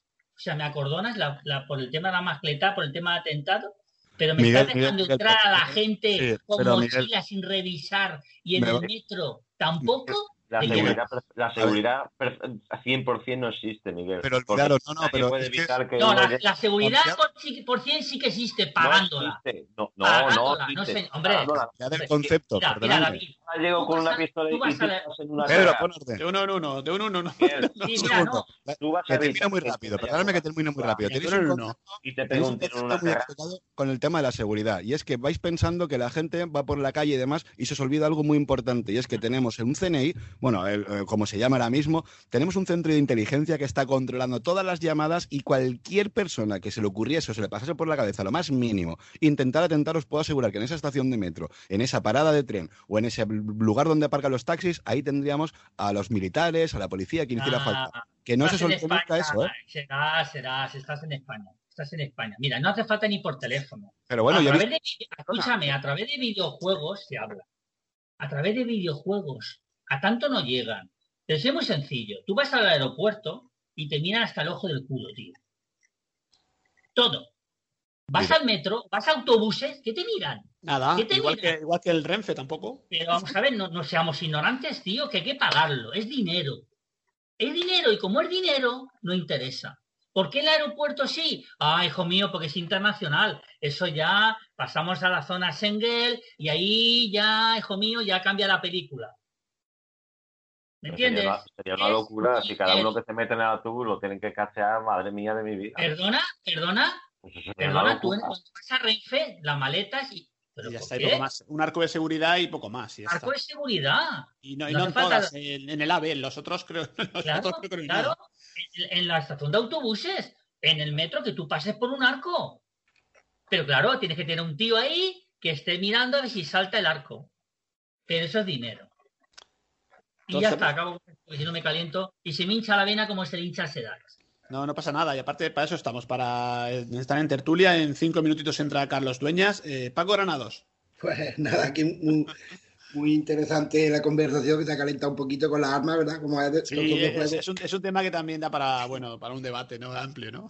Yo, a raíz de lo, de lo de las armas, yo no lo, eso de legalizarlas no lo veo, no lo veo, no lo veo en este país porque yo creo que, que esa ley la cogerían más los, los delincuentes. Ya no tendría que esconderla, ni tendría, ya irían armados a todos lados, irían. O sea que yo en ese sentido estoy con será educación los colegios desde pequeños, para cuando esos niños sean mayores, pues ya tengan otro concepto de lo que es la arma y de lo que es la seguridad de pero de legalizar la arma sería Pero esto pero una pistola, el, tú el, el, el permiso de arma si- tam- tampoco se lo podrías dar a uno que tuviese antecedentes penales. Aparte de los test psicológicos y tal, lo que ha dicho Miguel, tampoco le, le- te dan, Sí, te David, dan pero armas a, uno que han tenido, aunque haya robado una manzana o antecedentes penales, está prohibido. sí, pero al legalizar la arma habría más tiendas de armas, habría más cosas y los delincuentes ¿qué hacen? No las compran, las roban y tendrían más, más sitios donde poder Ya, ese es, el pro- ese- ese- ese es un problema, por eso no Ahí se puede. Ese es el problema sí. de, de legalizarla, porque claro, es negocio y pues en Estados Unidos, pues eso es todo un imperio, ¿eh? la venta de armas. Pues imagínate los establecimientos que las venden. Y el ponerla aquí ilegales, pues habría muchos establecimientos y claro, los delincuentes pues tendrían donde, donde coger. Y Bueno, sería, pero- yo creo que sería hasta peor. pero que pero tampoco podrías comprar un arma sin el permiso de armas. Tendría que comprarla en el mercado negro. Vamos. Lo que es comprarla, lo que es comprarla, sí, pero no es lo que No, te digo. no- no se puede comprar un arma sin, sin permiso de armas. Sí, no sé que tenga permiso no puede comprar, claro. Claro, que de el tener mercado, el mercado negro, vamos. unos temas duros para que no, para no darle el arma a cualquiera. Yo creo que sí, se podría decir. No sé si quieres decir alguna última cosa de todo lo que hemos hablado esta noche, que hemos hablado, fíjate, empezamos con la pena de muerte y luego ha dado incluso para hablar hasta de las armas, de la delincuencia, un poquito de todo, ¿no? Ya, yo no quiero que se me malinterprete mi... A ver, yo deseo... Es que también hablas con un poco de rabia. Pero Claro. es que la persona que mata no merece vivir. Y, y las cárceles españolas, algunas son hoteles. Por eso yo hablo ya desde, desde la rabia y yo creo que si se puede demostrar, pues mira, una escoria menos. Y ya está, ni cárceles ni, ni, ni nada. Es Pues eh, todas las opiniones son tienen cabida en tertulia de lo desconocido y bueno, pues evidentemente hay mucha gente que está en contra y nosotros también damos voz a todas las personas que quieran opinar. De hecho, seguramente en el podcast lo harán. Eh, no sabemos en qué términos, pero bueno, para eso está evidentemente... Yo lo respeto, los que estén en contra, y, y lo, y lo comprendo incluso. ¿eh? Lo No, siempre, siempre que sean opiniones eh, vertidas con, expresadas con educación, no hay ningún problema. y lo comprendo, pero como veo que esto es ya un cachondeo, pues es que ya es que piensas así. Perfecto, David. Pues muchísimas gracias y hasta la próxima. Gracias a ti, Pedro. Un abrazo. Un abrazo.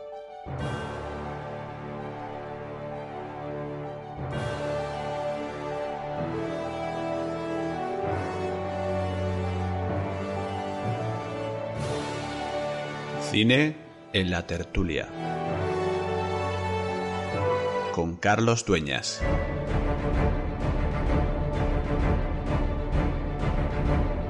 Habitual sección del cine, ¿cómo estás, Carlos? Pues muy bien, aquí como siempre, muy, muy liadito con mis cosas, pero bueno, bien, defendiéndome. ¿Vosotros qué tal por ahí? Pues mira, estamos en plena tertulia, estamos hablando de un tema, iba a decir un tema capital, ¿no? Pero es que estamos hablando, fíjate, de la pena de muerte, de ha ido derivando un poco la conversación, tema de las cárceles, de las armas, y yo sé que luego te preguntaré cositas y novedades, pero sí quiero que vayamos rápidamente a la a tu sección. Sobre el tema, en el tema del cine, bueno, la pena de muerte, ha habido un montón de. Hay una buena representación de pelis, ¿verdad? Es que daría para hablar cinco horas, ¿eh? Y ya te digo, y, y me tengo que dejar obras maestras del cine que quizás, a ver, em, lo que, lo que curiosamente hay pocas películas que traten lo de la cadena perpetua. Quizás lo, sí tocan bastante películas el tema de la pena de muerte, ¿no? Eso sí es, es obvio, ¿no? Eh, yo te he cogido una selección, como siempre, ¿no? Un poco para hacer aquí un- una fotografía, ¿no? De, de lo que es el cine sobre, sobre penas de muerte. No te voy a hablar sobre aventuras carceleras tipo mm, Fuga de Alcatraz y eso, ¿eh? Vamos a ir... Yo si quieres, a ver, podríamos empezar, sin ir Sí. más lejos, em, bueno, pues yo creo porque la primera película, a ver, digamos, no la, no la primera película, pero una de las primeras personas em, o personajes, ¿no? Reales, ¿no? Que, bueno, que se hizo una película sobre, sobre su pena de muerte fue La Pasión de Cristo, creo yo, ¿no? Mira, no, Es- siempre, siempre nos hace pensar, y es verdad. Me acuerdo cuando nos comentaste este sobre ET, y esa relación con posiblemente también relacionado con un tema religioso, ¿no? Pues oye, es, posible que, que, a ver, detállemelo un poquito más, a ver si, si me convences. Hombre, no, no, no, no, a ver, es, una, historia, conocida por todos, ¿no? Es, un señor que... Lo, que no, digo para ver la, la, relación, ¿no? De, de, la pena de muerte. Sí, efectivamente, al final claro, lo, matan, evidentemente, si es que es obvio, o sea, no tiene más...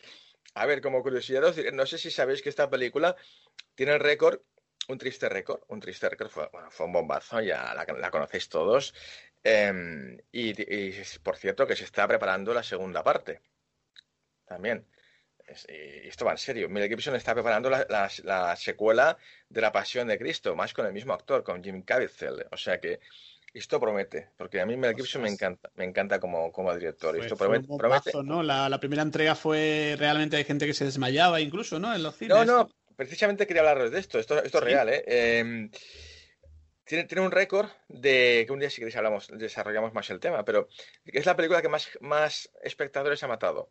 Eh, o sea, hay, películas que, mira, pues como el cine va poca gente, quieren que vaya, menos y mata a sus espectadores propios, ¿no? O sea, te mato, ¿no? No es que salga el, malo y, mate a nadie, sino que la gente muere siempre de un infarto. Lo que pasa es que hay casos y casos, ¿no?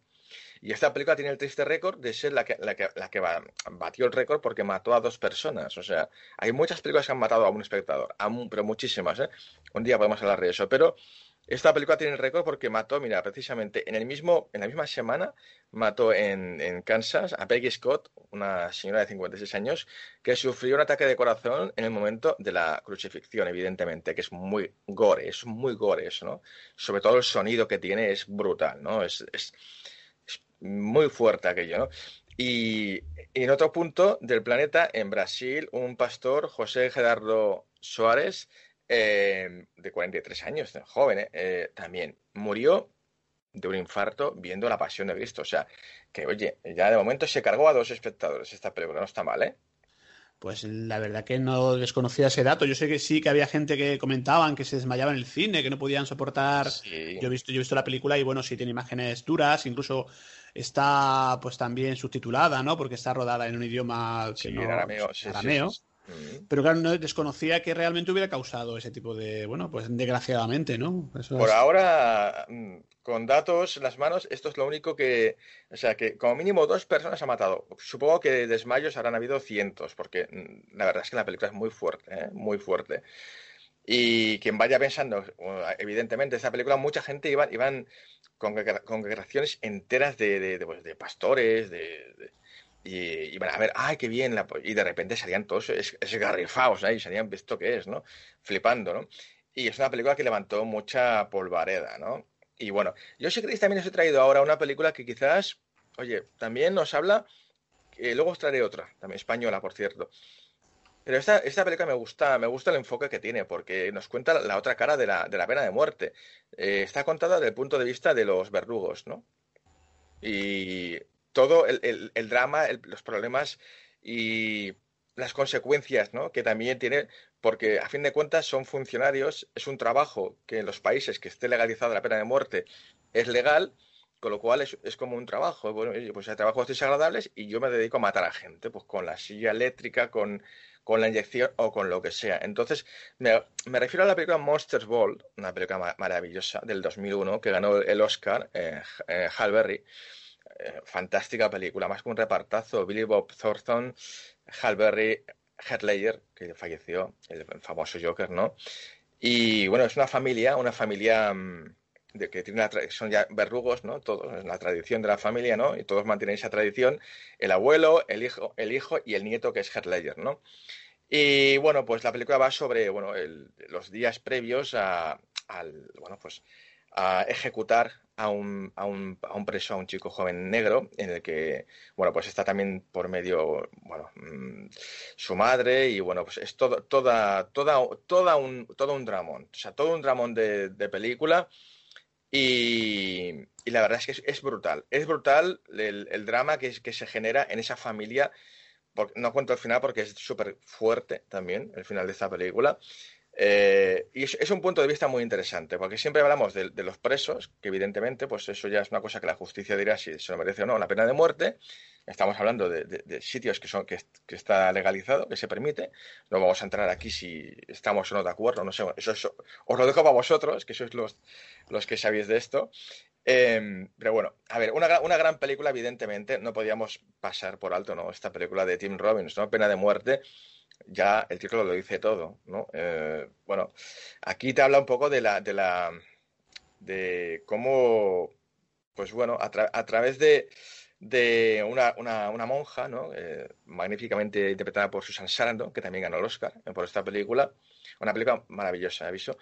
Em, bueno, pues como poco a poco a un tío que está condenado a pena de muerte, que le quedan unos cuantos, unas cuantas semanas, poco a poco ella, eh, sin intentar convencerle ni venderle motos ni nada, el, el, al final se acaba entrando en esa especie como de, de, paz y de, y de serenidad y, va a morir igual, pero quizás em, va a morir sin odio, ¿no? O sea, entonces eh, ese odio que tenía ya él...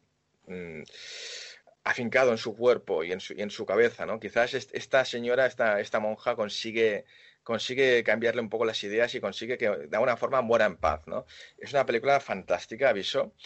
Em, vamos a hablar, luego, luego, vamos a hablar de dos pelis españolas. Una que, por cierto, que tiene que ver igual como, como la, que hemos hablado antes, para mí es la mejor película de las cinco mejores películas españolas de la historia, El Verrugo, de Luis García Berlanga un peliculón, año 63, ¿eh? Y es una película, bueno, totalmente imprescindible para quien le guste el cine, irónica, eh, que te habla de... Mm, bueno, es, en el fondo es un, es un chico eh, que, que, quiere ser, bueno, que quiere trabajar, ¿no? Entonces él como habitualmente no suelen matar a mucha gente en esa zona que, que se pone a trabajar él, él es el discípulo del verdugo del, del, pueblo, que es eh, José Isber, Pepe Isber. Entonces mm, va un poco el tío, como ah, me pongo aquí, como no, van a matar a nadie, y llega el momento del día la verdad que tiene que matar a su, primer, su primera víctima, digamos, ¿no? que va a matar, ¿no? Em, y bueno, pues es todo el conflicto que tiene él con esto y sobre todo Pepe Isber, que es alucinante la ironía que tiene toda esta película, ¿no? Del verrugo.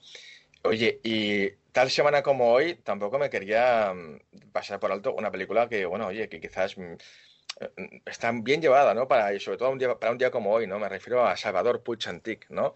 Que es una película eh, que, bueno, nos cuenta cuál, cuál fue el último, eh, bueno, la, última, digamos, eh, víctima política, digamos, ajusticiada, ¿no? en el 2 de marzo de 1974, ¿no? Un joven anarquista, Salvador Antic, protagonizada por el, por el, el, catalán, que está afincado en Alemania, Daniel Brühl, que él nació en Barcelona, que poca, esto tampoco es una cosa que la gente lo sepa, que es un tío que ha hecho, ha trabajado, vamos, con Tarantino, con Ron Howard, una estrellaza. Y lo tenemos. Y fíjate que casi no se habla de él, ¿no? Se habla de tonterías y, estupideces. En vez de, de, hablar de, la gente que está haciendo esto, marca España, ¿no? Y, y bueno, pues eso, nos cuenta es una película que, bueno, como, como sabéis todos, levantó bastante polémica, está fantásticamente hecha, estuvo nominada a un montón de Goyas, se llevó a mejor guion original y, y, bueno, tiene un repartazo con Leonardo Sbaraglia, Leonard Walling, Ingrid Rubio, bueno, peliculón, por favor, si no lo has visto, además lo, eh, es el último ajusticiado por el más por el sistema este tan duro del garrote vil, o sea que guau, es bastante dura. La última es un método, método, fíjate, lo comentamos al inicio de la tertulia, no sé si fue Miguel o Francisco Sebastián, no, este momento no recuerdo, pero es un método, de parte un método, un método español que no se utilizaba en otros sitios, o sea que tremendo. De eso también se habla en el verdugo de Berlanga, se habla bastante del garrote de un punto de vista más irónico, ¿no? Pero a, a fin de cuentas es súper ácido, ¿no? Y yo creo que que siempre es, más hiriente, ¿no? Que se hable de, según qué temas con, con, sentido del humor. Aún te llega más el, mensaje, creo yo. Em, vamos a por dos pelis más y luego os contaré cuál es la mejor película de la historia del cine. Y no lo digo yo, lo dice IMDb, ¿no? En lo que es la Biblia del cine, ¿no? IMDb, ¿no? Que eso es el, el, bueno, la cuna del cine, ¿no? Hay millones y millones de suscriptores que votan todos los, los, días por sus películas favoritas, ¿no? Antes os cuento dos películas de un director que me gusta mucho, Alan Parker, y, que a mí, me gustaron mucho. Una es La vida de David Gale, yo creo que es una de las mejores películas de Kevin Spacey, que, que ahora pues está ya en otros mm, quizás estará cumpliendo su propia cadena perpetua, ¿no? Pues como actor, por lo que, además personal, ¿no? Eh, por lo que ha hecho, eh, por el tema del Me Too, ¿no? Evidentemente. Y es una película maravillosa, maravillosa. Es un, es un activista o profesor universitario que, bueno, pues en un inesperado mm, acto eh, es condenado por violación y, bueno, pues total, que faltan tres días para la, para la ejecución y bueno, hay, hay, una joven ambiciosa por medio, Kate Winslet, que yo, yo esta película la, aconsejo, es una película que está muy poco, no, la conoce mucha gente, La vida de Debbie Gale. Ya sé que la gente, ahora le tenemos todos un poquito de manía que viene Spacey, pero es, es un actor maravilloso, me encanta. Y es de Alan Parker, el director que murió hace poco, que yo creo que también es su obra maestra, o una de las suyas obras maestras, fue que todos conocemos, ¿no? El Expreso de Medianoche, de 1978, ¿no? Un, un película con Brad Davis y John Hart que, bueno, nos cuenta la dureza de las cárceles turcas, ¿no? Y bueno, un joven intrépido así americano que, que cuando sale intenta salir del país con, con, con cocaína, con drogas, lo pillan y se mete en un infierno, lo condenan a 30 años, que es casi como una cadena perpetua, total, más o menos. Y, y bueno, es una película brutal, brutal. Yo la, a mí me, me, impactó, si quieres que te diga la verdad, la he visto varias veces y me impactó. Con la música de Giorgio Moroder, es una película que está rodada en el 78. La ves ahora, y os aseguro, la ves en buena calidad. Parece que esté rodada ahora. O sea, el, tío este, el Alan Parker, tenía una finura estética, visual, que un poco también eh, empezaron también los directores como, como Ridley Scott en aquella época, ¿no? Ridley Scott, Adrian Lyne también, ¿no? Que venían de la publicidad y imprimieron esta especie de estética tan, chula, ¿no? En las películas, ¿no? Y esta película la puedes ver ahora y no, a ver, hay detalles, pero no, parecería que está rodada hace ya la porra, 40 años, ¿sabes? Es, una pasada. Y por último me despido, como no, pues Cadena Perpetua.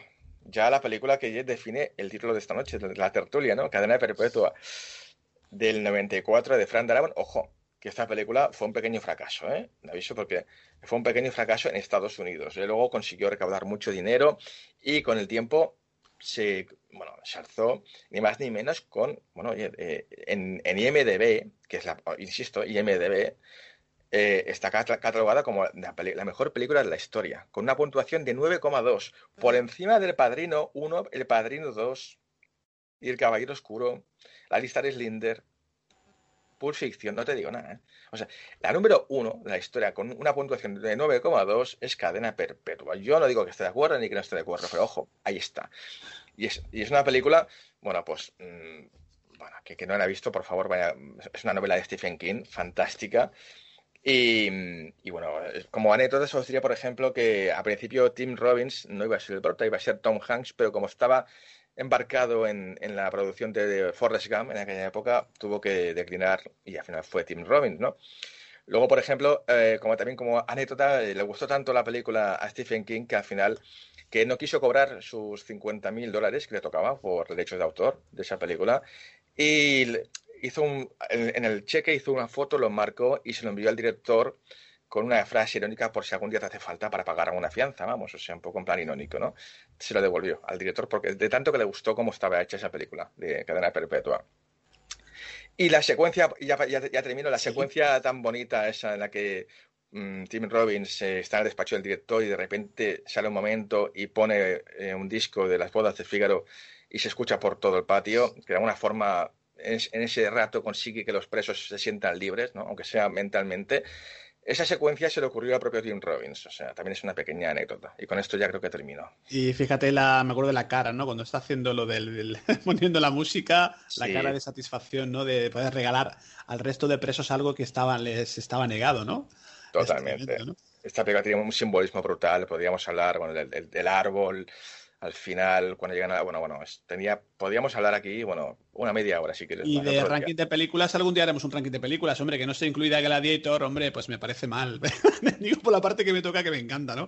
Pero bueno, eh, evidentemente hay un, la que ha comentado también son grandísimas películas, ¿no? sí, sí, eh, esto ya te digo, esto no, lo digo yo, o sea, yo te podría decir otras, que cuál sería mi mejor, no sé, para mí, pero quizás esto sí que es el, bueno, pues eh, se llama el Movimeter, ¿no? Este... Sí esta forma de medir ¿no? la calidad de la película Y sí, sí, pero todo el mundo siempre acude a, esta, a, esta, a este ranking porque el resto son críticos. A ver, si críticos, pues son, a fin de cuentas, como tú y como yo, personas. Claro.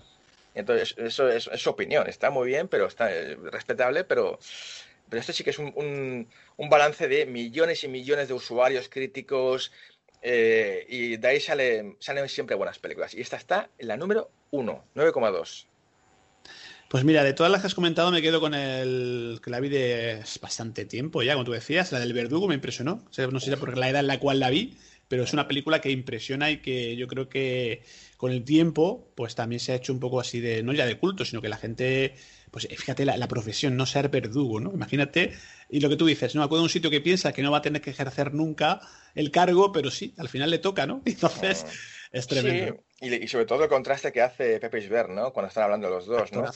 Que, le, que dice, claro, porque Fíjate, en Estados Unidos los matan en la silla eléctrica con no sé cuántos voltios, fíjate, eso, eso qué poca humanidad. Aquí, y, les, cortan con la cabeza. ¿Cómo, cómo vas a meter un cuerpo dividido en dos? Qué asco, ¿no? aquí lo hacemos como, como, españoles, con, con, humanidad, con el garrote vil. Eso es más humano. Más humano, más humano. no, no, esto es, fíjate el nivel de, de, increíble de, diálogos que había en esta película. Sí, sí. Pues la recomendamos a todos los oyentes, la compartiremos a las que podamos en las redes sociales. Y Carlos, antes de que te vayas rápidamente, Tondi, que imagino que tienes alguna novedad rápida. Pues eh, sí, eh, de hecho, mira, debutamos esta semana en 4G Nacional ya.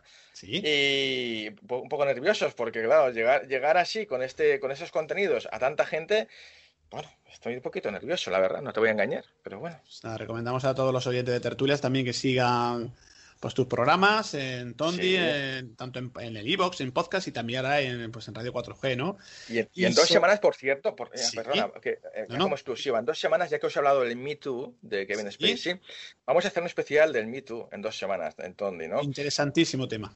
Y vamos a traer de invitada a, a una estrellaza que estuvo en Hollywood trabajando y que conoció personalmente a Harvey Weinstein. Hombre, de ahí, empezó todo casi, ¿no? Claro, pues traemos a Asunta Serna de invitada, va a ser un programón, ya os, lo aconsejo. Estaremos pendientes, ¿no? El Me Too, ¿no? Que, tanto sea, fíjate, el Kevin Spacey ahora ya la gente no lo ve, las películas no las que empiezan a revisar, ya no lo miras con los mismos ojos, ¿no? Es curioso. No, pero tantos, no, pero es muy interesante lo de Asunta porque eh, cuenta no, que no solamente, quizás lo más duro no es el típico el típico depredador, ¿no? Sino lo más duro es que compañeros de trabajo miren para otro lado. Eso es lo peor, muchas veces que ocurre en la vida, ¿no? Que la gente no solamente que... Eso, los que no, hacen nada, ¿no? Por evitarlo, ¿no? Pues Carlos, eh, rápidamente también, dentro de ya va, faltando menos tiempo, el 24 de octubre está a la vuelta de la esquina y estamos ya prácticamente ahí con el homenaje a Antonio Rivera. ¿Alguna pues novedad? Pues no, ahí estamos, ahí estamos eh, ajustando flecos con todo a nivel técnico, invitados, logística y todo, pero todo perfecto, todo va a ser, saldrá todo genial, seguro. Perfecto, pues ahí seguiremos pendientes, incluso habrá otra oportunidad antes de que se celebre ese evento de que lo recordarlos a todos los entes de tertulias, estará Carlos Dueñas con nosotros como siempre, su sección de cine que siempre da para, bueno, otra visión distinta de, la, de lo que estamos hablando de la tertulia. Carlos, muchísimas gracias, ¿eh? como siempre. A vosotros, un abrazo. Un abrazo, hasta la próxima. Tertulias de lo desconocido.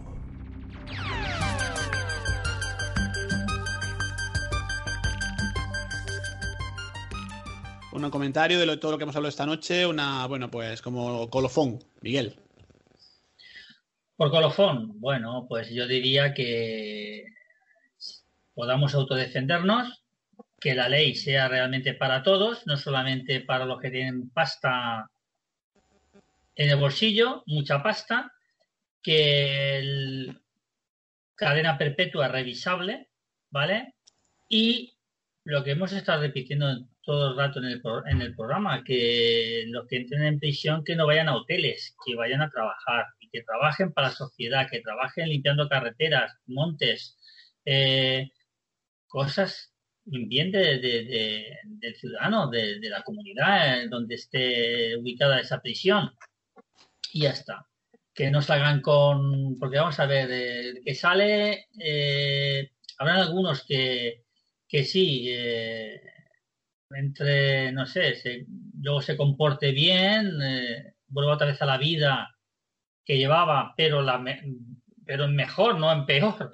Pero la mayoría, la mayoría no, mayoría no le sirve como escarmiento, la mayoría luego vuelven otra vez a, prisión. Eso, eso es lo que yo pienso, ¿eh? Perfecto, Miguel. Pues muchísimas gracias una vez más por estar y, bueno, pues acompañarnos en Tertulia de Desconocidos, siempre sobre temas que son. El tema de hoy es un tema, yo reconozco que es un tema crudo y que es un poco impopular y que la gente, bueno, pues eh, veremos a ver, le- como siempre puede levantar pasiones, ¿no? Pero bueno, también estamos para eso nosotros, para divulgarlos y cosas que no son cómodas de tratar, pues pienso que también es interesante, ¿no? Pues nada, un placer, Pedro, y bueno, para el siguiente programa. Y espero que a los oyentes les guste este programa, aunque va a, ser, va a haber alguna que otra crítica, pero en fin, eh, para eso estamos, para aceptar. Bueno, ya sabes, ya sabes que si te sales hoy en día un poco del guion oficialista, de lo que está de moda, si opinas un poco con libertad, pues te lo ponen más complicado, pero bueno, no pasa nada. Pues sí, muy bien, así es. Muchas gracias, Miguel. Hasta la próxima. Un placer. Buenas noches. Bien, vamos con Serás García para ir concluyendo. Serás.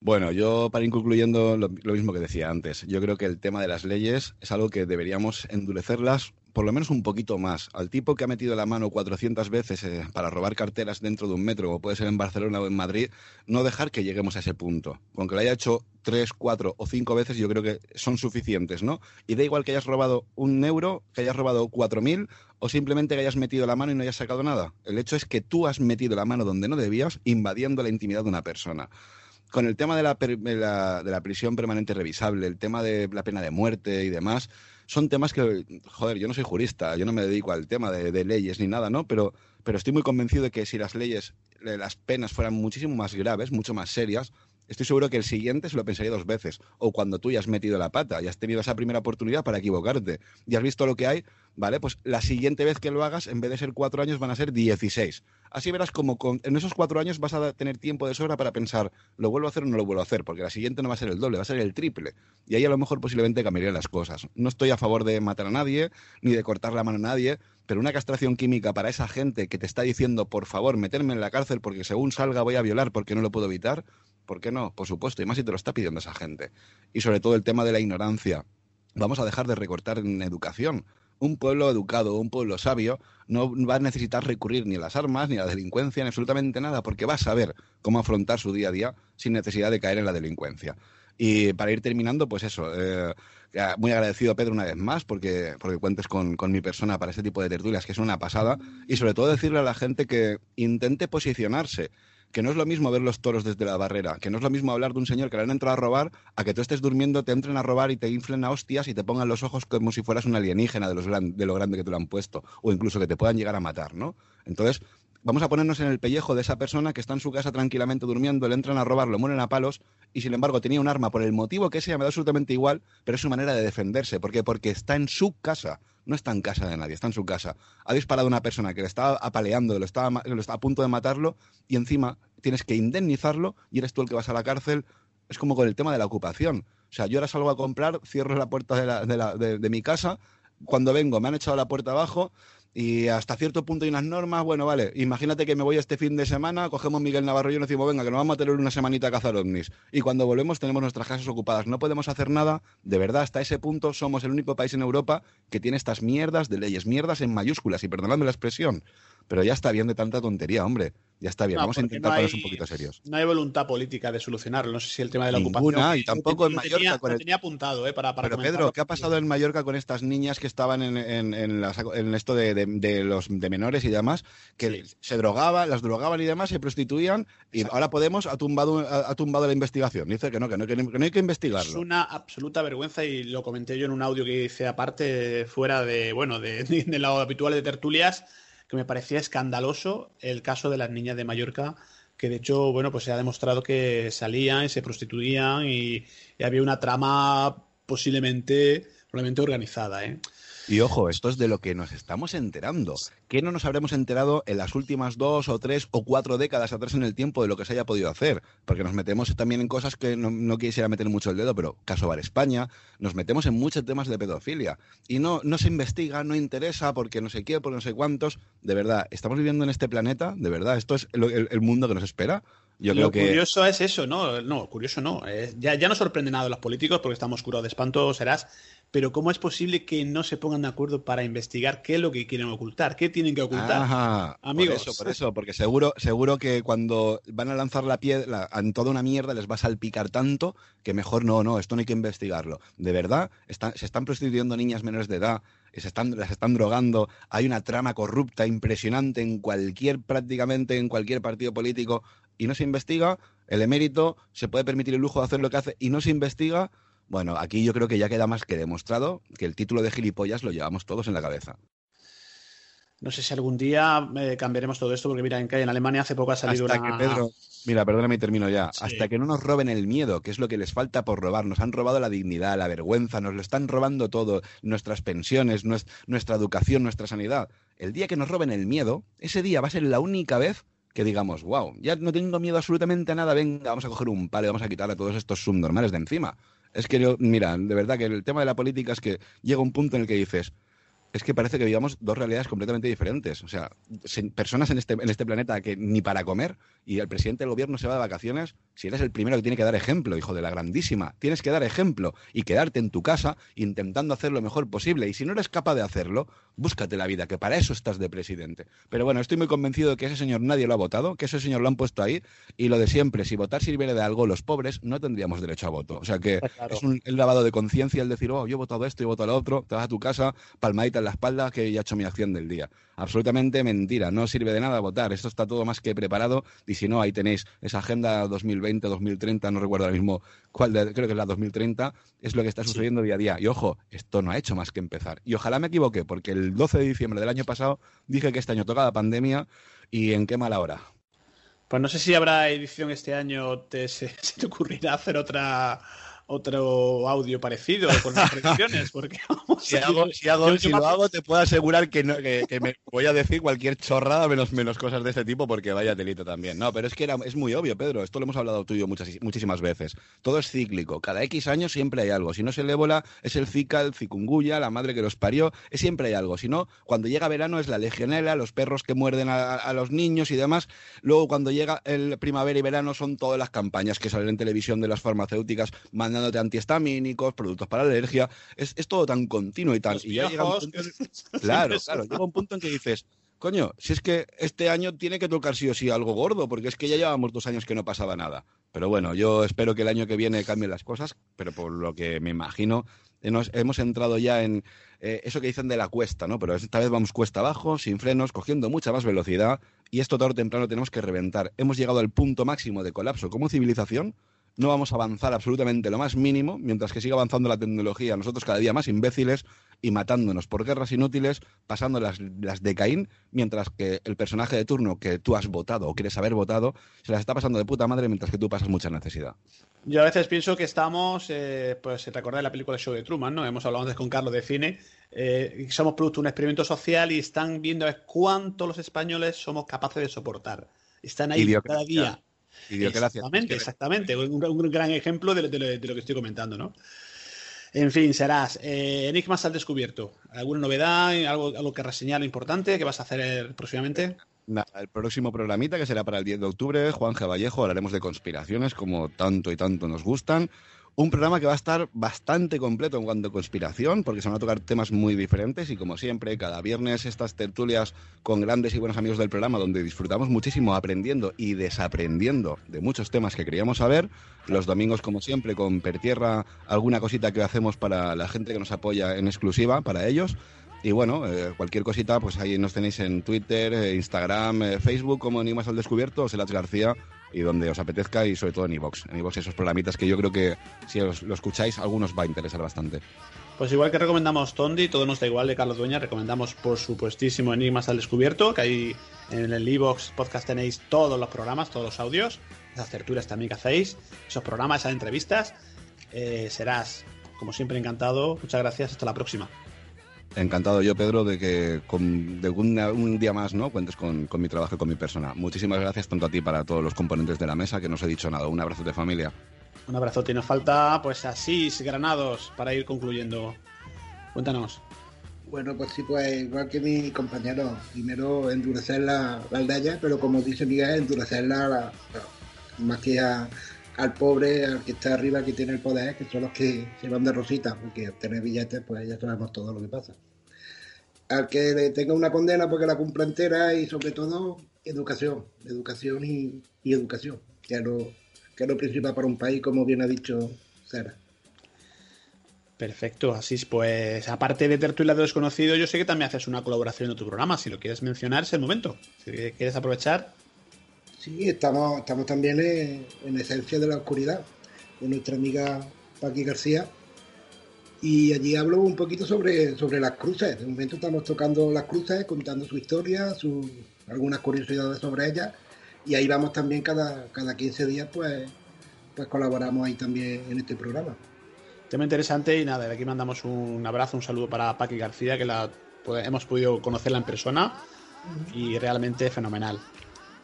Sí, la verdad que sí, está uno, está uno muy a gusto ahí también con personas que, que les gusta este mundo y que respetan y, y, que, lo que quieren es comunicar y, pues enseñar un poquito de, lo que más o menos podemos saber algo o, o leemos un poquito más que, que algunas personas y lo podemos, lo podemos contar. Perfecto, Asís. Granados, pues hasta la próxima. Y como siempre, nada, esperando tus trabajos. Tú, te seguimos, por, ya lo sabes, por las redes. Tus poesías, que las leemos siempre, ya lo sabes. aparte de que Granados, aparte de escribir poesía, escribir relatos, hace, pues eso, cortos. Si es que es, vamos, polifacético al más no poder. en tu terreno y porque ha venido la cosa, está la cosa como está y nos ha dejado un poquito parado.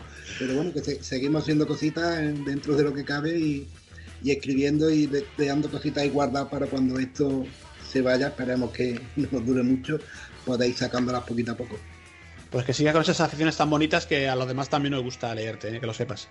Muchas gracias, Pedro. Venga, un abrazo. y al resto de, bueno, pues todos los contertulios que ya no están, David Dorado, Francisco Bebiar, Eva Carrasco, que también, aunque no está, está en la sombra, aunque hoy no ha estado, pero ha estado también.